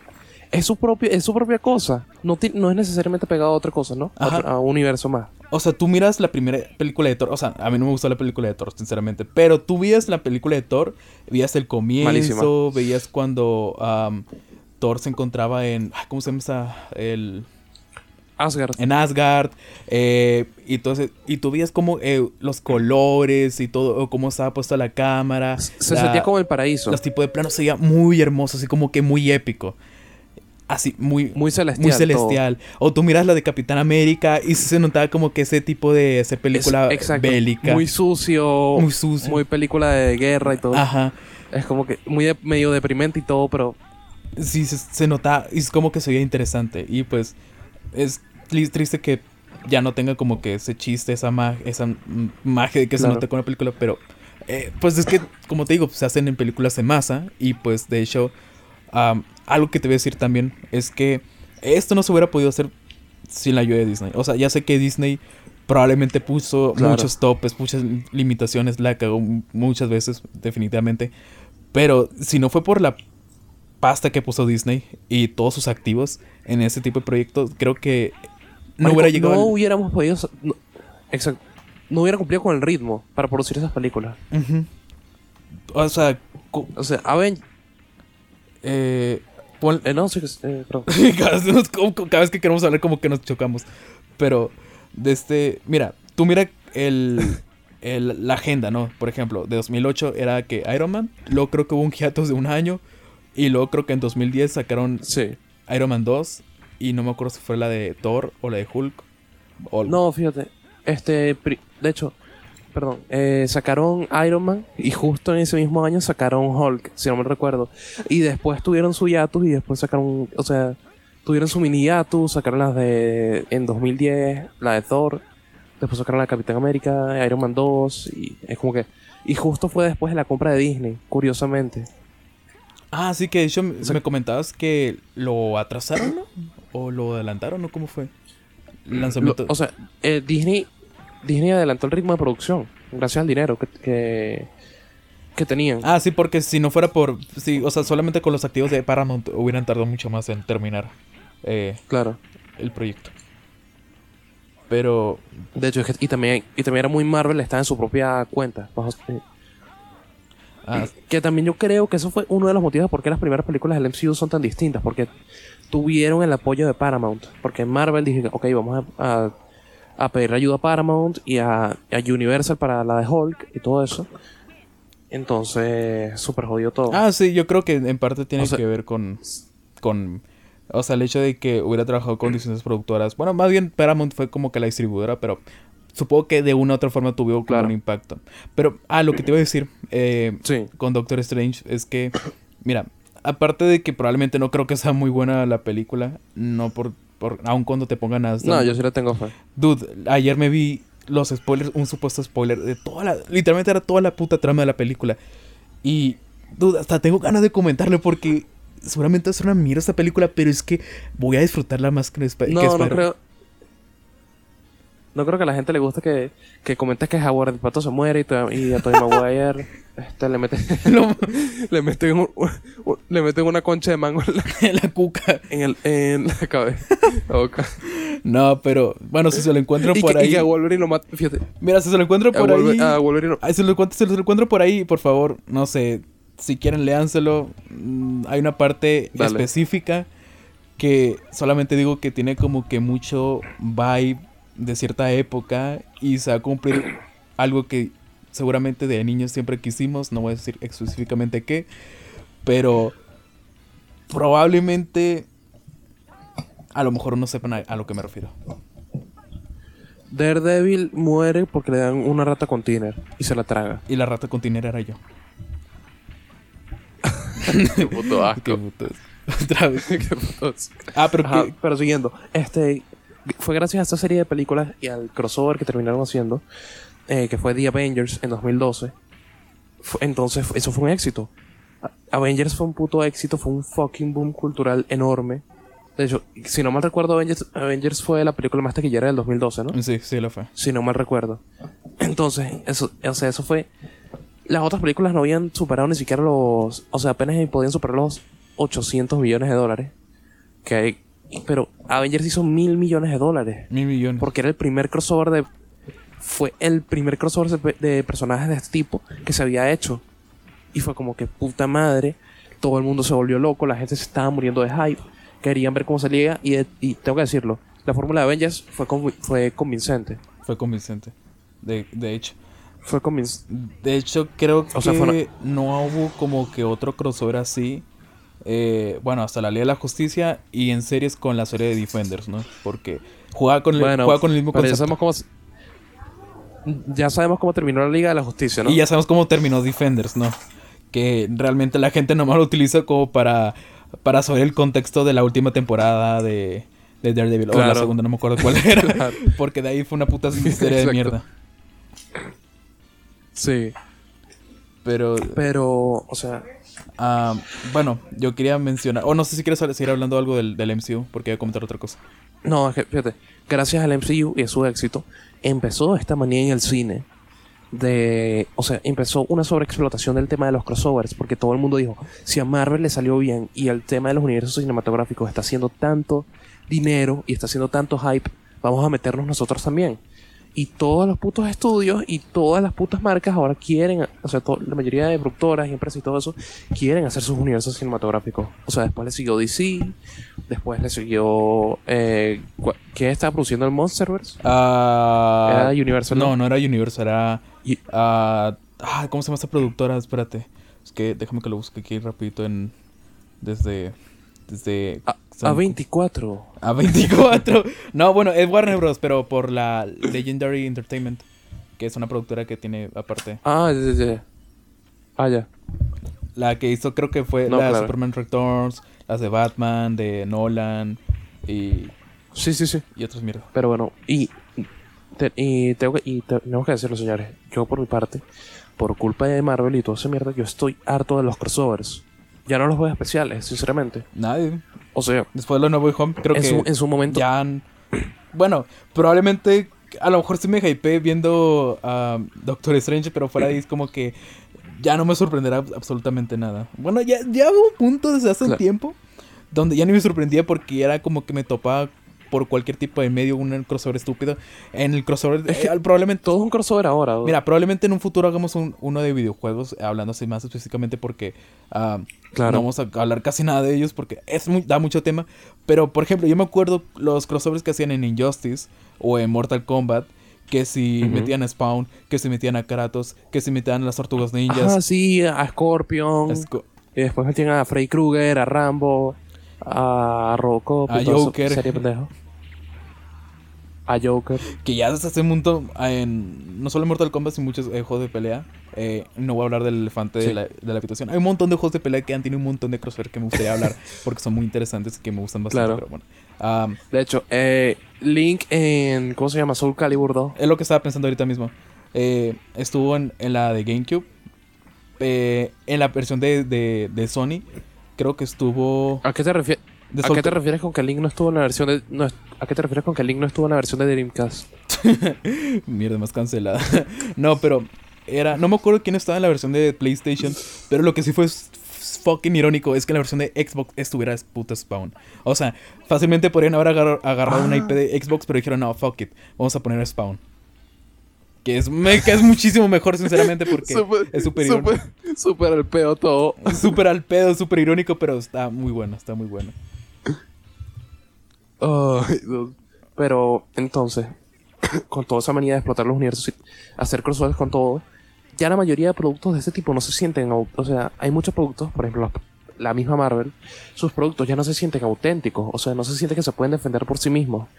Porque todo juro tiene que ser una conexión, todo juro tiene que ser una referencia a, a otro personaje, a otro universo, toda mierda. Es como que, ok, es cool y es interesante la idea de que, bueno, ya no tanto, pero está bien que quieran hacer ver que el mundo de sus historias es mucho más grande de lo que realmente es.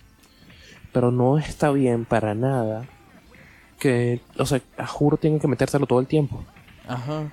Mira, ahorita la gente se hubo como una pequeña polémica, la típica polémica de Twitter de que ah, Sony quería introducir primero a los X-Men en una película de Spider-Man que a los nuevos Vengadores y la gente se empezó a quejar de que O una de dos. Mejor metieran los- a los cuatro fantásticos, que todos sabemos que por contexto tiene más sentido. Pero otra era de que ya dejen de Claro. involucrar a Spider-Man en cualquier puta mierda y hagan una película solamente de Spider-Man y de Spider-Man sin que tengan No, que bro, involucrar a otro pendejo. Eh. Spider-Man es lo peor, dude. Porque, fíjate, el problema con Spider-Man principalmente es como que lo que ya comentamos que es un héroe ya más callejero, ya lo habíamos comentado. Pero sobre todo, o sea, en los 2000, vamos a estar claros, todos hacíamos crossovers de estos personajes. Todos queríamos crossovers porque era algo tan extraño que no se había explotado tanto que decíamos, coño, esto está genial. Ah, o sea, hay que ponernos a interactuar, no estábamos acostumbrados a eso porque los personajes eran más independientes y nos llamaba la idea de ponerlos juntos, ¿no? Pero entonces, por ejemplo, el, anhelo que había, por ejemplo, de poner a Spider-Man a juro con, en, verlo en otra serie y todo eso, en verlo en otra película. De hecho, cómo, cómo sufrió la gente al inicio de la década de los 2010 porque, porque Spider-Man estaba con los Avengers y todo eso. O sea, ¿te acuerdas, ¿te acuerdas de eso, no? Sí, sí, sí. La de cómo la gente sufría. Sí, cómo todo el mundo hacía memes al respecto y es como que... Y ahora nos dieron lo que querían, pero... o sea, saben, sabían el, el anhelo de la gente por eso. Pero jodieron tanto y tanto y tanto que ahora nos los están dando en... eh, so- En bandeja de plata. Grandes cantidades. En bandeja de plata. Exacto. no- O sea, nos están dando un exceso de eso. Justamente porque lo pedimos tanto. Ajá. Y porque saben que a la gente le interesa eso. pues, Se están Se aprovechando. están aprovechando y pues así trabaja el mercado y pues van a hacer crossovers, crossovers hasta que, bueno, ya está ya se está presenciando de que la gente ya le está cansando eso, probablemente hagan, no, no sé, eh, no sé, yo estoy seguro que ya habrá un punto donde sencillamente van a hacer un reboot del MCU, Ah, bueno, no actualmente, a lo mejor en Seguramente. 5 años no, porque estoy diciendo, eh, es No, yo diría que, yo diría que 10. en 10, O sea- probablemente. No solamente por los actores y todo eso, sino que a lo mejor ya habrá- perdido un montón. Mira, va a pasar lo mismo que en los cómics. O sea, ah, van a hacer un desmadre de, de conexiones, así de líneas temporales. Ya la gente, aunque te lo pongan, porque básicamente Disney, ah, y justamente con Disney Plus te lo ponen en bandeja de plata lo que tienes que consumir de Marvel, del MCU, hasta sus fases de manera cronológica.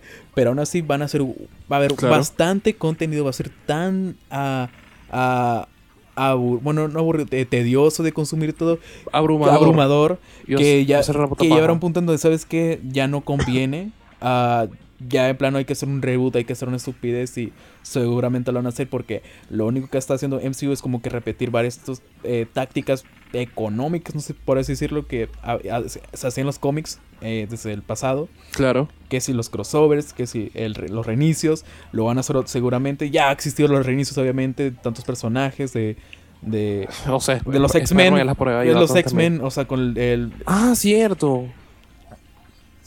literalmente, Que hecho, a los X-Men le hicieron un, la- le hicieron un soft reboot, Ajá. de hecho, y todo. o sea, sí, fue un soft reboot y de hecho fue de las mejores películas que le salió de los X-Men recientemente, la del De pasado. Ah, y, y nada, pues puta. ¿Sabes qué es horrible? ¿Qué? Pensar, pens- es horrible pensar que dentro de dos años esa película va a tener 10 años. Es puta madre, 10 años. Dude, estamos en 2022, o sea, va a ser, en 2024 cumple 10 años. Dude, O sea, tan reciente, tan ¿Qué? reciente no es. Qué rancio. O sea, ¡A la verga! Dude, Avengers cumple 10 años este año. 10, 10 años. Avengers cum- Puta madre, dude. Qué cosa más rancia, y, o sea, what the fuck. No se siente, sinceramente no se siente el paso de... Bueno, sí se siente, pero a la vez como que se te olvida, es como que dices tú, ¿cómo esto puedes haber pasado 10 años, 15 años? Am, ya esa mierda, mm, ponle que unos 10 años más y ya somos Avengers 1 Exacto. será retro. No, no sé, no sé. Exacto. O sea, Puta madre. las de hecho, las de Raimi la primera de Raimi este año... cu- ya cumplen do- 20 La de Raimi este año cumple 20 años. La primera. y ya se puede considerar como una película retro, yo siento. Sí, de hecho. De hecho, sí. Fuck. Dude, esta puta...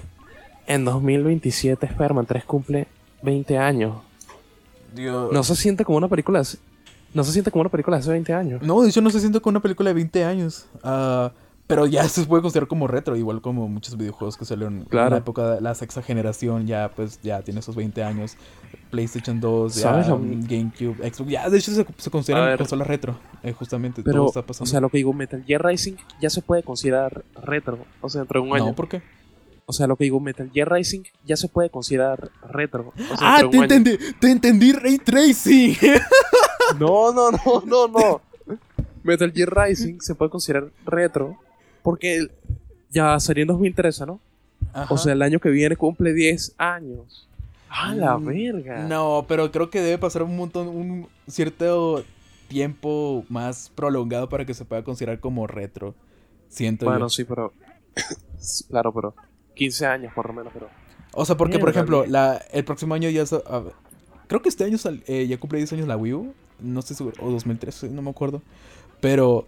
um, dude, ya decir, por ejemplo, que Xbox One y Play 4 ya se vuelven retro el siguiente año, sería como que ma- muy distópico, muy, muy, No, su- o muy sea, surrealista. Re- retro no, pero como que. mm, no sé. Pero yo, bueno, pero igual considera que eh, igual es por las tecnologías, ¿no? Eh, como Claro. que el cambio, como el que cambio no se siente tan, tan abismal. Pero yo- mal. Pero yo estoy seguro que, por ejemplo, en los 90, por ejemplo, a mediados de los 90, ya cuando con la PlayStation y la, y la Saturn y la Nintendo 64, yo estoy seguro que algo de hace 10 años ya se considera retro. No sé por qué siento. Claro. No, claro, o sea. O sea, en ese tiempo, imagínate, por tener el contexto, por ejemplo, saltar, era fácil pasar del Atari al NES y decir que el Atari, que el Atari era retro. Ajá. O sea, sencillo. El salto No. Y aparte, muchos juegos de la de pasar- aquella época como de la NES, NES. o de la Super Nintendo, incluso de la Genesis, ya se comercializaban como una especie de colección. O sea, yo sé que todavía se hacen con títulos antiguos, pero en plan colección así como de de de la evolución o como de Claro, claro. producto legado, no sé cómo decirlo. Por ejemplo, o sea, tipo los que había de Mario Sonic, Stars. Mario Stars o como los de, los de Sonic eh, que sacaron para Sí, sí, la que tienen como una especie de legado. Es como que James du- Collection, dicen. sí una cole- ajá, exacto. Ah, y Sí. pues, bueno, el Classic College. No, ¿cómo es que se llama? Este. ¿Cómo es que se llama? el pe- eh, Este marico que era buenísimo, que está, en- que está en Play 2. Mega Collection. Mega Eso. Collection. Sí, sí, el que el, para la GameCube, ¿no? Sí. Para GameCube, Play 2, X- Xbox y PC, de hecho. Mira, yo, mira, ponle tú que ya algo se puede considerar retro. am, Vamos a hacer los 15 años que salió. 15 años. Pero, a ver, es que también... No, es que mira, por ejemplo, yo veo videos así viejos de internet, así de que... Ah, pues ahorita cuando estamos hablando eh, fuera, de la, fuera de la grabación, lo de, lo de Doctor Goku, ¿ok? Doctor Goku, esa puta Ah, mierda, sí, sí. ya lleva mm, seguramente ya, no sé, 15 años 2008, seguramente. No, antes creo, creo que antes. 2008, 2006, por ahí. Sí, yo lo considero eso retro porque, pero es retro del internet, pero es como, como el internet Claro. apenas están haciendo, eh, a lo mejor cosas así que no pasaron tanto tiempo, como 15 años, ya, lo, ya se sienten como algo retro. Pero tú ponte a imaginar, Sí, no claro. sé, en el 2060, algo que eh, pasó hace 20 años, tal vez no se siente tan retro porque eh, ya como que el internet avanzó bastante, ya está tan... ah, ¿Cómo se dice la palabra? Sofisticado, no sé cómo Claro, se bro. consume, cómo se... com- No sé, las... No sé, también, también depende, depende del contexto, la percepción de, la- de las personas, a lo mejor que, las cosas no terminen de avanzar tan rápido, o sea, todo, todo es un tema, ¿no? Sí, yo creo que dependiendo de cómo avancen las cosas ah, o cómo evolucionen, depende de cuánto tiempo se puede considerar eh, algo que es retro o no. O sea, yo digo que, por ejemplo, una película bien hecha, así técnicamente hablando, a lo mejor y tú la ves es como que dices, tú, esta película se, se siente fresca todavía. Pero algo que ya se nota enteramente que no es de nuestra época y que fue algo hecho en el pasado, Sí, ya claro. es como que se siente O efectivamente los, que o es algo- fíjate, o los productos que son un intermedio de dos épocas, por ejemplo, que vamos a decir el salto de lo que fue el cine de los 90 al 2000, una película que está en, en intermedio, se puede sentir o muy vieja o muy reciente, o sea, algo extraño. Ah, mira, O sea, yo, está un- está un yo limbo. siento que las películas del Señor de los Anillos se siente algo así. Yo las siento como algo nuevas, se sienten vigentes como... Pero, dude, Se el- intermedio. eh, de hecho las de X-Men, no sé por qué siempre siento que son como que Las, las de Raimi dude, se sienten también así. las de Raimi.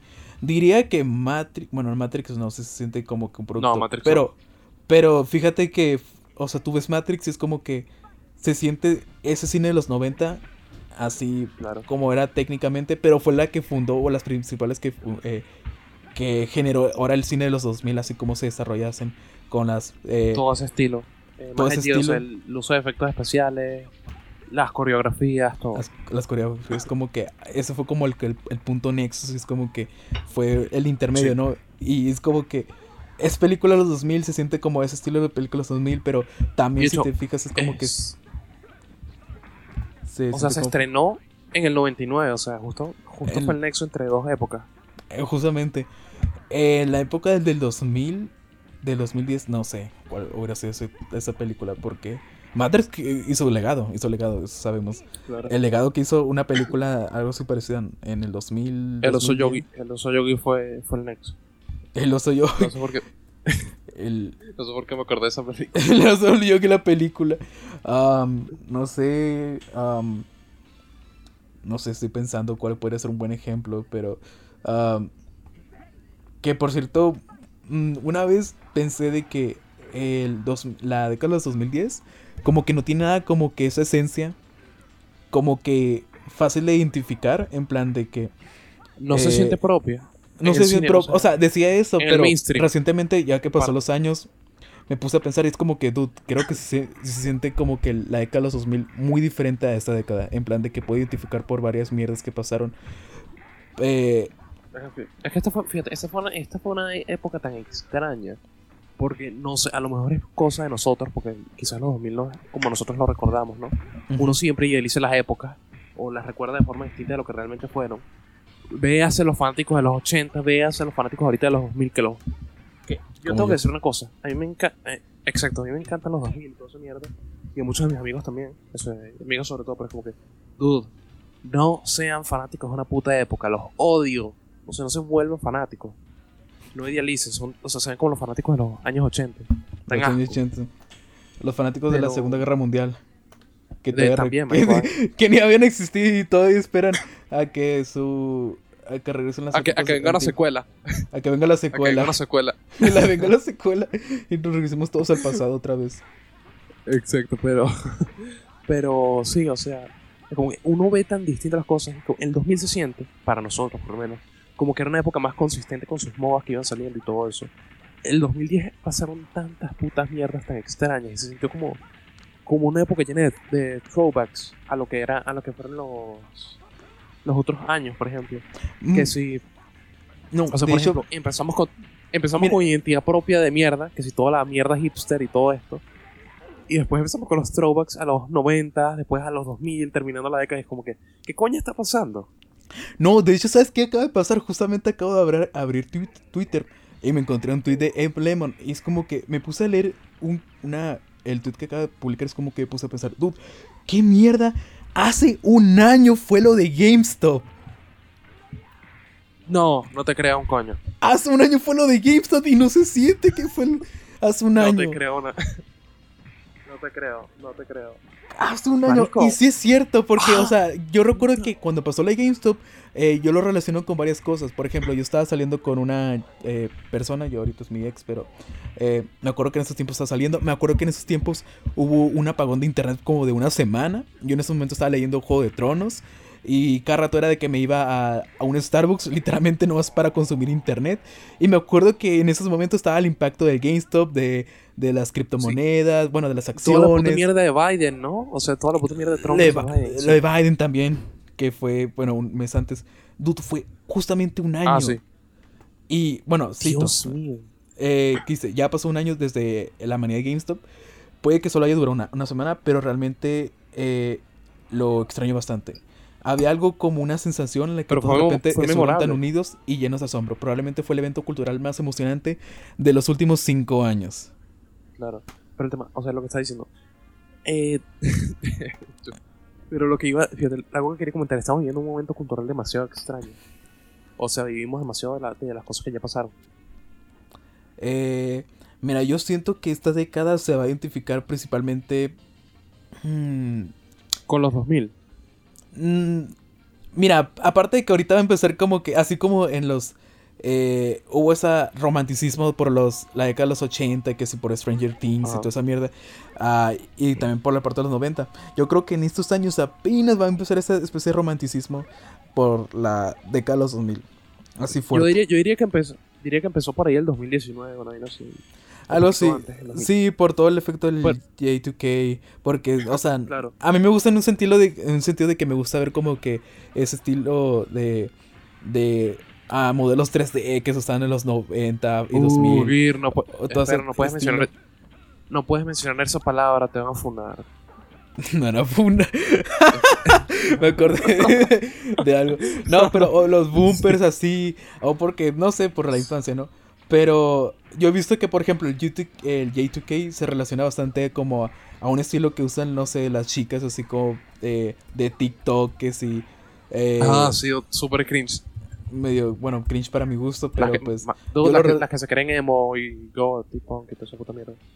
Aja, sí. Que bueno, De es hecho, una de mis amigas, Ajá. que sí le va toda esa puta mierda, no tienes idea de las veces que yo las he visto, manda- la he visto mandando Biblias diciendo, esas no son punk de verdad y no sé cuánta puta mierda. Me da demasiada puta risa verla enojada con Normis porque ella prácticamente ha vivido toda su vida así. Me da demasiada puta risa. Dios, no, sab- no sabría qué decirte porque no tengo como una experiencia similar, pero eh, sé más o menos a lo que te refieres.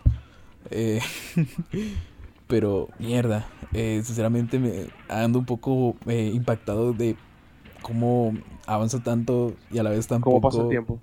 Ajá, pero bueno. Sí, Ah. pero ahí ya- llevamos 30 minutos, ya llevamos 30 minutos, entonces hay que despedir esto. No, no, espérate, quiero hablar de otra cosa antes de, de irnos. Ah, perdón. Ma- comenta. una última cosa. O sea, ah, regresando al tema de los crossovers, ah, quería terminar así con... Creo que vamos a tener que cortar parte de lo que hablamos ahí. No, no, no, hay hay que dejarlo así, está bien, está bien, está bien. Ah, dale, Ah, dale. para que sea como que más interesante otros temas. Ah, sí. Pero, algo que ya para terminar sobre los crossovers, eh, lo voy diciendo de una vez. Vamos a hacer otro capítulo seguramente de los crossovers, de videojuegos más que nada, porque nos dejamos bastante cosas. Eso queda fuera. pendiente. Pero ya quiero cerrar de una vez al- eh, sobre el tema de Marvel. No, no vamos a repetir más de Marvel en el siguiente capítulo. Ya Claro. hablamos bastante. Y de hecho quería anexar, conectar lo del MCU porque hay algo muy interesante. eh, bueno, sobre videojuegos, ¿no? Eh, y no me refiero a los Ultimate eh, a, a- Aliens o, o todo ese eh, tipo de mierdas que igual muy buenos juegos. Me gusta mucho el 3, eh, el que sacaron para Switch. Pero a, mí, a- mí me encanta el, el 1 y el 2. O sea, probado también el, el 1 también me Los gustaron primeros bastante. son demasiado buenos. Sí, son hermosos esta mierda. Pero, bueno, eh, por si no sabrían, probablemente sí, pero la década de los 90, eh, pues Marvel estaba pasando por una crisis financiera. Y de hecho, el producto más rentable, que más bien el- lo único que se vendía, aparte de Spider-Man, era X-Men. Y pues entre de las tantas eh, afiliaciones que hizo Marvel en aquel, ento- en aquel entonces con productoras, que sí, con eh, de estas de animación y toda esa mierda, en, en aquel entonces se alió con Capcom, ¿no? La compañía esta japonesa, para Ah, que desarrollasen un juego de arcade de Más los.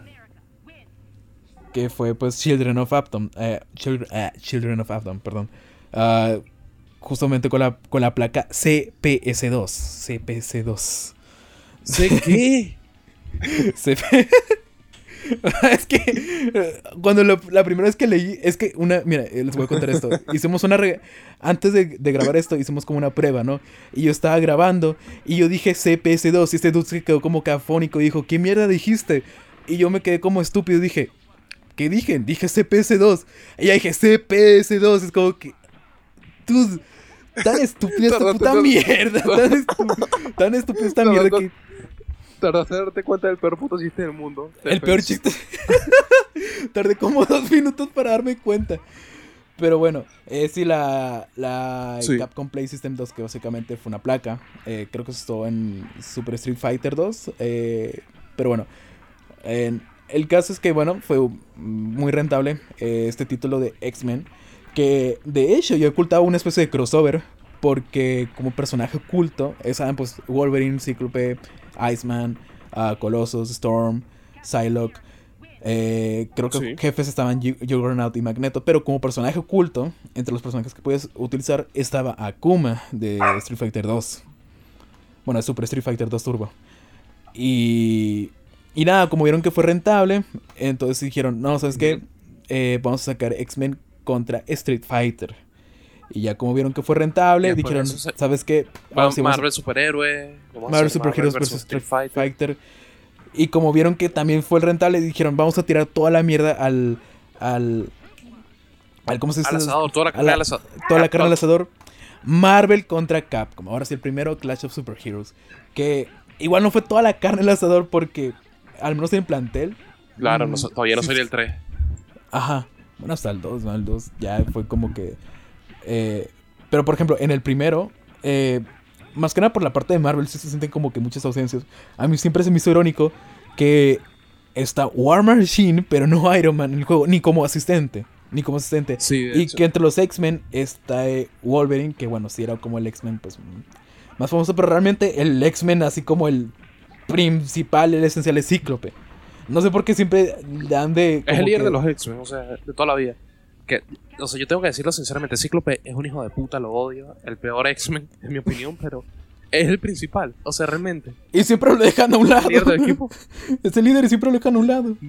Sí, no, pero porque vale mierda. Bueno, en Porque es un idiota. bueno, sí. Pero bueno, tan siquiera aparte de Capcom, pues sí tenemos como que representación de Street Fighter, de ¿Sabes qué es Cyborg, de Yo, Strider, yo te- Capitán yo- Comando. yo tengo que decir, yo tengo que decir algo con respecto a eso. Como que metieron a puta Gambito, que de hecho le da menos bola que Cíclope. y no el mismo Cíclope. Ah, sí, también Gambito, pero bueno, Gambito es, es fucking awesome. Es, es una puta mierda. El hermosa. mejor X-Men, junto a Ajá. Logan y a Nightcrawler. Eh, ah, había representante de Mega Man también. Y de hecho había como que ah, personajes eh, invocables. Que en la parte de Marvel básicamente era todos los X-Men que dejaron al- en la basura. Que no los quisieron utilizar. Thor. eh, Sentine- eh, un Sentinela. Y no me acuerdo quién otro Es que no personaje. estaba bueno. Ajá. Eh, de Capcom Está era Arthur de Ghost and Goblins. ah, otros personajes de. De, de Darkstalkers, de Cyberbots y no me acuerdo qué otros otros personajes, ¿no? A Y- Morrigan, que Ah, no, pero Morrigan sí, no- era, era ya del plantel, no. Yo me refiero a los asistentes. Claro. Ah, ya, claro. No, pero es que. Es que se cortó un momento y no escuché. Ah, ya, ya. Ah, hace lo que estaba mencionando. El logo de ahí, en el año. ah, ¿Cuándo fue cuando sacaron el 2? Eh, ¿2000? ¿2001? No, no El- recuerdo cuándo sacaron el Marvel 2000, vs. Capcom 2000. 2. 2000. Ah, bueno, se llama New Age of Heroes. Es como que también es como que alusión de que una nueva era. Sí, sí, sí. El año 2000. Ahora sí, la parte Marvel, los X-Men ahora sí metieron un putero jodidos. Que si Cable, que si. eh, ahora sí Cíclope, que si Iceman, sí, que si Magneto, que Omega de Red, eh, Psylocke, Rogue. ah, y ahora sí. La parte Ujú. Avengers no había tantos. Era Capitán América, Hulk, Iron, Iron, Man, Man por sí. fin. Thanos. Thanos. Ah, Eh, a Thanos. Venom. Sí, sí estaba Thanos. Ah, Eh, eh, eh, Blackheart, que no está Ghost Rider por alguna extraña razón. Ah, Shuma Gorath, que. Su- Bueno, Shuma Gorath, que muchos conocieron a Shuma Gorath por los Marvel vs. Capcom, pero que es irónico que está Shuma Gorath y no Doctor Strange. Y Doctor hecho- Doom, pero ningún cuatro fantástico. De hecho, ¿por qué no pusieron a la, a la antorcha humana? Es cierto. Bueno, o a Red Richard. Creo que era porque. Creo que sí. No me acuerdo si fue en el 3. No, fue en el 3. O en el. No, claro, o sea, en el 3 creo no, pero el 2. digo, en el 2 era perfecto para ponerlo. Pero es que creo que sí tenían planeo eh, añadirlo. Pero más bien a los cuatro fantásticos, así como una especie de personaje eh, equipo. Claro. Ah, o algo así, no recuerdo, ahorita voy a, eh, voy a checar, pero algo así, eh, porque en el 3 sí se supo varios personajes que fueron cortados, ¿no? De la Claro. parte de Capcom pues estaba pues, ahora sí, casi todo el plantel de Street Fighter, Akuma, Kami, Charlie, Chun-Li, uh, Dalsim, Gael, Ryu, Sakura, Zangief, Bison, Ken, eh, de, de Darkstalkers a Felicia, a Baby Hood, a Roll y a Trombone de Mega Man, personajes originales como a Mingo que era el puto cactus de ah, mierda, sí, cierto. a, El mejor personaje. a Jill Valentine que fue como que ya por fin era representación de, de Resident Evil. Y nada, ¿no? Ya luego sacaron la del 3. Que ahora sí, a mí es- el del 3 sinceramente es el plantel que más me gusta. eh, sí, sí, sí. porque yo siento que es como que representas muy bien las dos bandos, ¿no? La parte de Marvel era Wolverine, Iron Man, Hulk, Deadpool como nuevo. El, Bueno, aquí sí fue una estupidez. Bueno, no es estupidez, pero otra vez no están los cuatro fantásticos. Pero está Doctor Doom y está un Super Skrull. Claro. Pero está, está X23, está Modok, está She-Hulk, eh, Phoenix, Taskmasker, ah, regresa el, el Sentinela. eh, en la parte de, de Capcom está Chris Redfield, está Dante, Trish, Amaterasu, eh, Está Beautiful Joe. está Zero, está un montón de personajes. Ya después metieron como que eh, personajes descargables, ¿no? A Chumagorat y a Jill Valentine. Claro. Y aquí está, eh, porque estaba justamente investigando, y es lo que te decía, que ay, voy a citar, no, Eh, para no, la- no dar tanta bola, pero dice, los personajes confirmados por Nitsuma, que era- fue el encargado de este proyecto, que no pudieron aparecer en Marvel vs. Capcom 3, incluyen los monstruos Tyrant y Nemesis de los Resident Evil, ya que su inclusión haría que el, el cambio de clasificación del juego iba a aumentar. Así como los pri- miembros principales de los Cuatro Ah, Fantásticos, que fueron excluidos porque Capcom no, puso, no pudo adquirir la licencia de prestaciones. Acuérdate que también hubo un momento, una época Ah, donde ya, ya, ya. había problemas en la, en la licencia de los Cuatro Fantásticos. Sí, claro. Que de hecho, Que de hecho, eh, fíjate que, bueno, todo el tema de licencias también es, un- algo, es algo común con Marvel, sobre todo. De- que por eso mismo Iron Man no pudo salir en, en el primer Marvel vs. Capcom. ah, eso no lo sabía. O sea, por eso pusieron a War Machine. Eso sí no lo sabía. De hecho, o sea, ot- otra desarrolladora tenía la licencia de Iron Man y por eso no, se, no salió en el primero. Mm, Y es, es bizarro porque llegó. Tienen nada más el derecho de Iron Man y no el de War Machine. Ajá, que de hecho, hablan- hablando sobre licencias, es algo que ahorita quiero hablar porque ahí es donde puedo conectar perfectamente lo que estamos hablando eh, anteriormente, pero bueno, eh, también querían inclu- incluir a Silver Surfer, pero no pudieron porque los desarrolladores Sí. no saben cómo implementar al personaje usando su tabla eh, de surf, como que no sabían o como que hay discrepancia. Ah, bien pendejos. Ya luego se dieron cuenta eh, de este, ¿cómo se dice? Tenían pensado a incluir a Frank West, que lamentablemente no se pudo, pero no fue hasta que sacaron la, la versión así como que Ultimate, la versión mejorada de este, de este juego, donde por fin Sí. metieron a Frank West, así como a Nemesis otra vez, a Phoenix Wright, que fue como que el mejor personaje que habían implementado, a Doctor Strange por fin, a Hawkeye, a Iron Fist, a Nova, a Rocket Raccoon, que ya era por fin una... eh, por fin de este representación del Guardián de la Galaxia, que nunca Que había por habido fin le, da- le daban bola en algo mainstream. en algo mainstream. O sea, eso fue antes de que existiera la película incluso. Ah, Claro. y ya toda esa mierda. Y pues hubo un hiatus, no se supo qué onda. Sacaron como un remaster que al final tuvieron que quitar de, del Marvel vs. Capcom 2 para Xbox Live y PlayStation Network. Hasta que por fin en 2017 sacaron Infinite. Y a nadie le gustó porque fue una... Bueno, no lo jugué, la verdad. Dicen, algunos dicen que realmente es un buen juego de peleas. Pero la forma de representar, como todos esperamos, un verdadero Marvel vs. Sea, Capcom... tuvo muchos problemas al inicio y después lo mejoraron. Pero fue demasiado tarde. O sea, lo mejoraron cuando ya el online estaba muerto y, Muerto. Nadie, y nadie juega esa mierda. Ya. Ya, ya, no- ya nadie lo pelaba. eh, La típica de Capcom, la que siempre hace. Eh, y es que a nadie le gustó el Marvel vs. Capcom Infinite, principalmente por la forma en cómo representaban ese crossover. Porque era 2017 y Claro. Marvel ahora se identificaba más por el MCU. ¿Y qué pasó? Que la mayoría de los personajes que trajeron del plantel de, de, de la parte de Marvel, del bando de Marvel, eran más que nada ya los personajes más conocidos de la parte del, pues, del MCU. Era Iron Man, Capitana Marvel, Capitán Claro. América, Hulk, Thor, Hawkeye, Ultron, Rocket Raccoon, Doctor Strange. Nova, Thanos, Spider-Man, Gamora, Ghost Rider y Dormammu. Metieron a todo el puto mundo menos a, la los- verga. a los X-Men. O sea, quienes iniciaron todo el... Sí, son los que empezaron literalmente todo. Exacto, es como que, ¿por qué no los metieron? Nadie sabe. O sea, a, Y- lo- a lo mejor fue parte de. Porque Marvel medio les hizo boicot a los, a los X-Men, ¿no? Porque Fox tenía los derechos fílmicos eso mierda. No solamente por eso, sino creo que había visto como un comentario, algo así, no me acuerdo de quién, de alguien del equipo, que pensaba que es que los X-Men ya no eran personajes indispensables, sí, importantes para Marvel, para la marca, que ya era como que algo con Sí. lo que no puedes identificarlo, que los niños no iban a reconocer quién eran los X-Men. No, claro, pero es como que eso fue parte del boicot. Ajá, por eso. Porque la también apoyó eso, que a que la gente los olvidara. Fue como que, que se jodan. Ya, pero pues ahora los hijos de puta tienen los derechos y van a hacer un montón de mierdas ahora que lo van a meter en el MCU. Claro. Que también, o sea, en los personajes cargables, pues metieron a Black Panther, que sea el Soldado del Invierno, que sea Black Widow, a Venom. Es como que a nadie el puto le puso. Y en la parte de, de. Capcom, pues eh, metieron a, a, a, O a sea, Mega- a X. por, lo, Ryu. por lo menos no, no, eliminar- no eliminaron a Strider, que es lo importante. Ah, cierto, por, eh, no, no, no eliminó a Strider. Eh, se mantuvo Dante, a Chris Redfield en su versión de Resident Evil raro. 5, a Mike Hagar, a Frank West, quitaron a Phoenix Wright. a- luego inclu- ahí sí me gustó que metieran a Un Sigma y, pecado. a- y al Monster Hunter, que no había todavía Ah, representación sí. de Monster Hunter. Pero, Eso sí estuvo bueno. estuvo bueno. Pero, En fin. Esto se, esto se está alargando mucho. Sí, eh, fue un podcast muy largo. mm, Ya quería como que hablar bastante mierda. Ya casi dos horas. ahí ya tienen como que bastante mierda. Sí, de- Ah, no más que antes de terminar, quiero hablar de un otro crossover.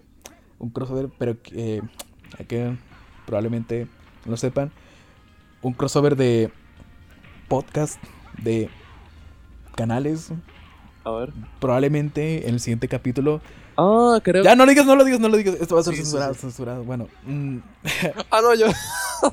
yo, creí, yo creí que hablabas de, de escuela de Naedro.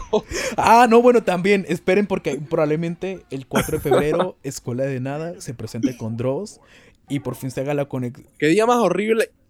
¿Qué día más horrible escogieron, ¿viste? Porque el 4 de febrero fue el día en el que Chávez dio su golpe de estado y salió al ojo público. ¿viste? Seguramente lo, lo hicieron con esa horrible. intención, dude. Se lo hicieron con la intención, seguramente. Y yo, mira, los bol- Ah. el boleto es bien barato, son 5 dólares. Yo, eh, lo más probable es que lo compre más tarde. Porque yo sí quiero estar. Porque de todas formas, un evento de escuela de nada. mm, Va a ser divertido. Pero si van a traer Dross, que no creo, pero si van a traer es como que, dude, ¿En dónde es? ¿A qué? O sea, ¿el evento por dónde es? En línea. Bueno, va a ser en un teatro en Argentina, pero puedes Ah, verlo en, en línea. Ah, ok. Y, Cool. y de este. Ah, tengo que, tengo que parar esa mierda. No me lo quiero perder. No, pero de todas formas, eh, va a haber un. pro- Probablemente el siguiente capítulo de este podcast traigamos a un, invi- a un invitado. En plan de, ter- de tertulia. A lo mejor haciendo como una pequeña retroalimentación, hablando sobre el tema de los, crossovers. Que como dijimos, nos faltó bas- bastantes cosas. Eh, es un canal eh, que habla sobre cómics. Me- yo lo encontré recientemente, hace como un mes y algo. Y la verdad es que junto con otro amigo eh, vimos su conte- sus contenidos, sus videos y realmente es muy bueno. Eh, documentales muy buenos, interesantes. Así que es muy probablemente que el siguiente capítulo lo tengamos. Pero pues nada, eh, es todo lo que tenemos que hablar el- en el día de hoy. Exacto, Y... exacto, Este... exacto, Ah, exacto, Andrés, no. exacto, Pero antes de terminar, les quiero avisar con la siguiente información. Exacto. Noticia de último momento.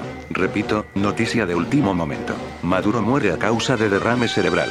Maduro muere a causa de derrame cerebral. El día de ayer, el mandatario nacional y catador de empanadas de Huacuco, Nicolás Maduro, falleció al haber estado dos semanas consecutivas evaluando en Consejo de Ministros cuál es el resultado de la operación matemática 7x7. Según fuentes extraoficiales, Maduro estaría buscando asesoramiento con el famoso youtuber Julio Profe para resolver el asunto. En otras noticias, Nacho Redondo apareció en The Wild Project con un discurso de odio ante las personas con discapacidades. Exacto.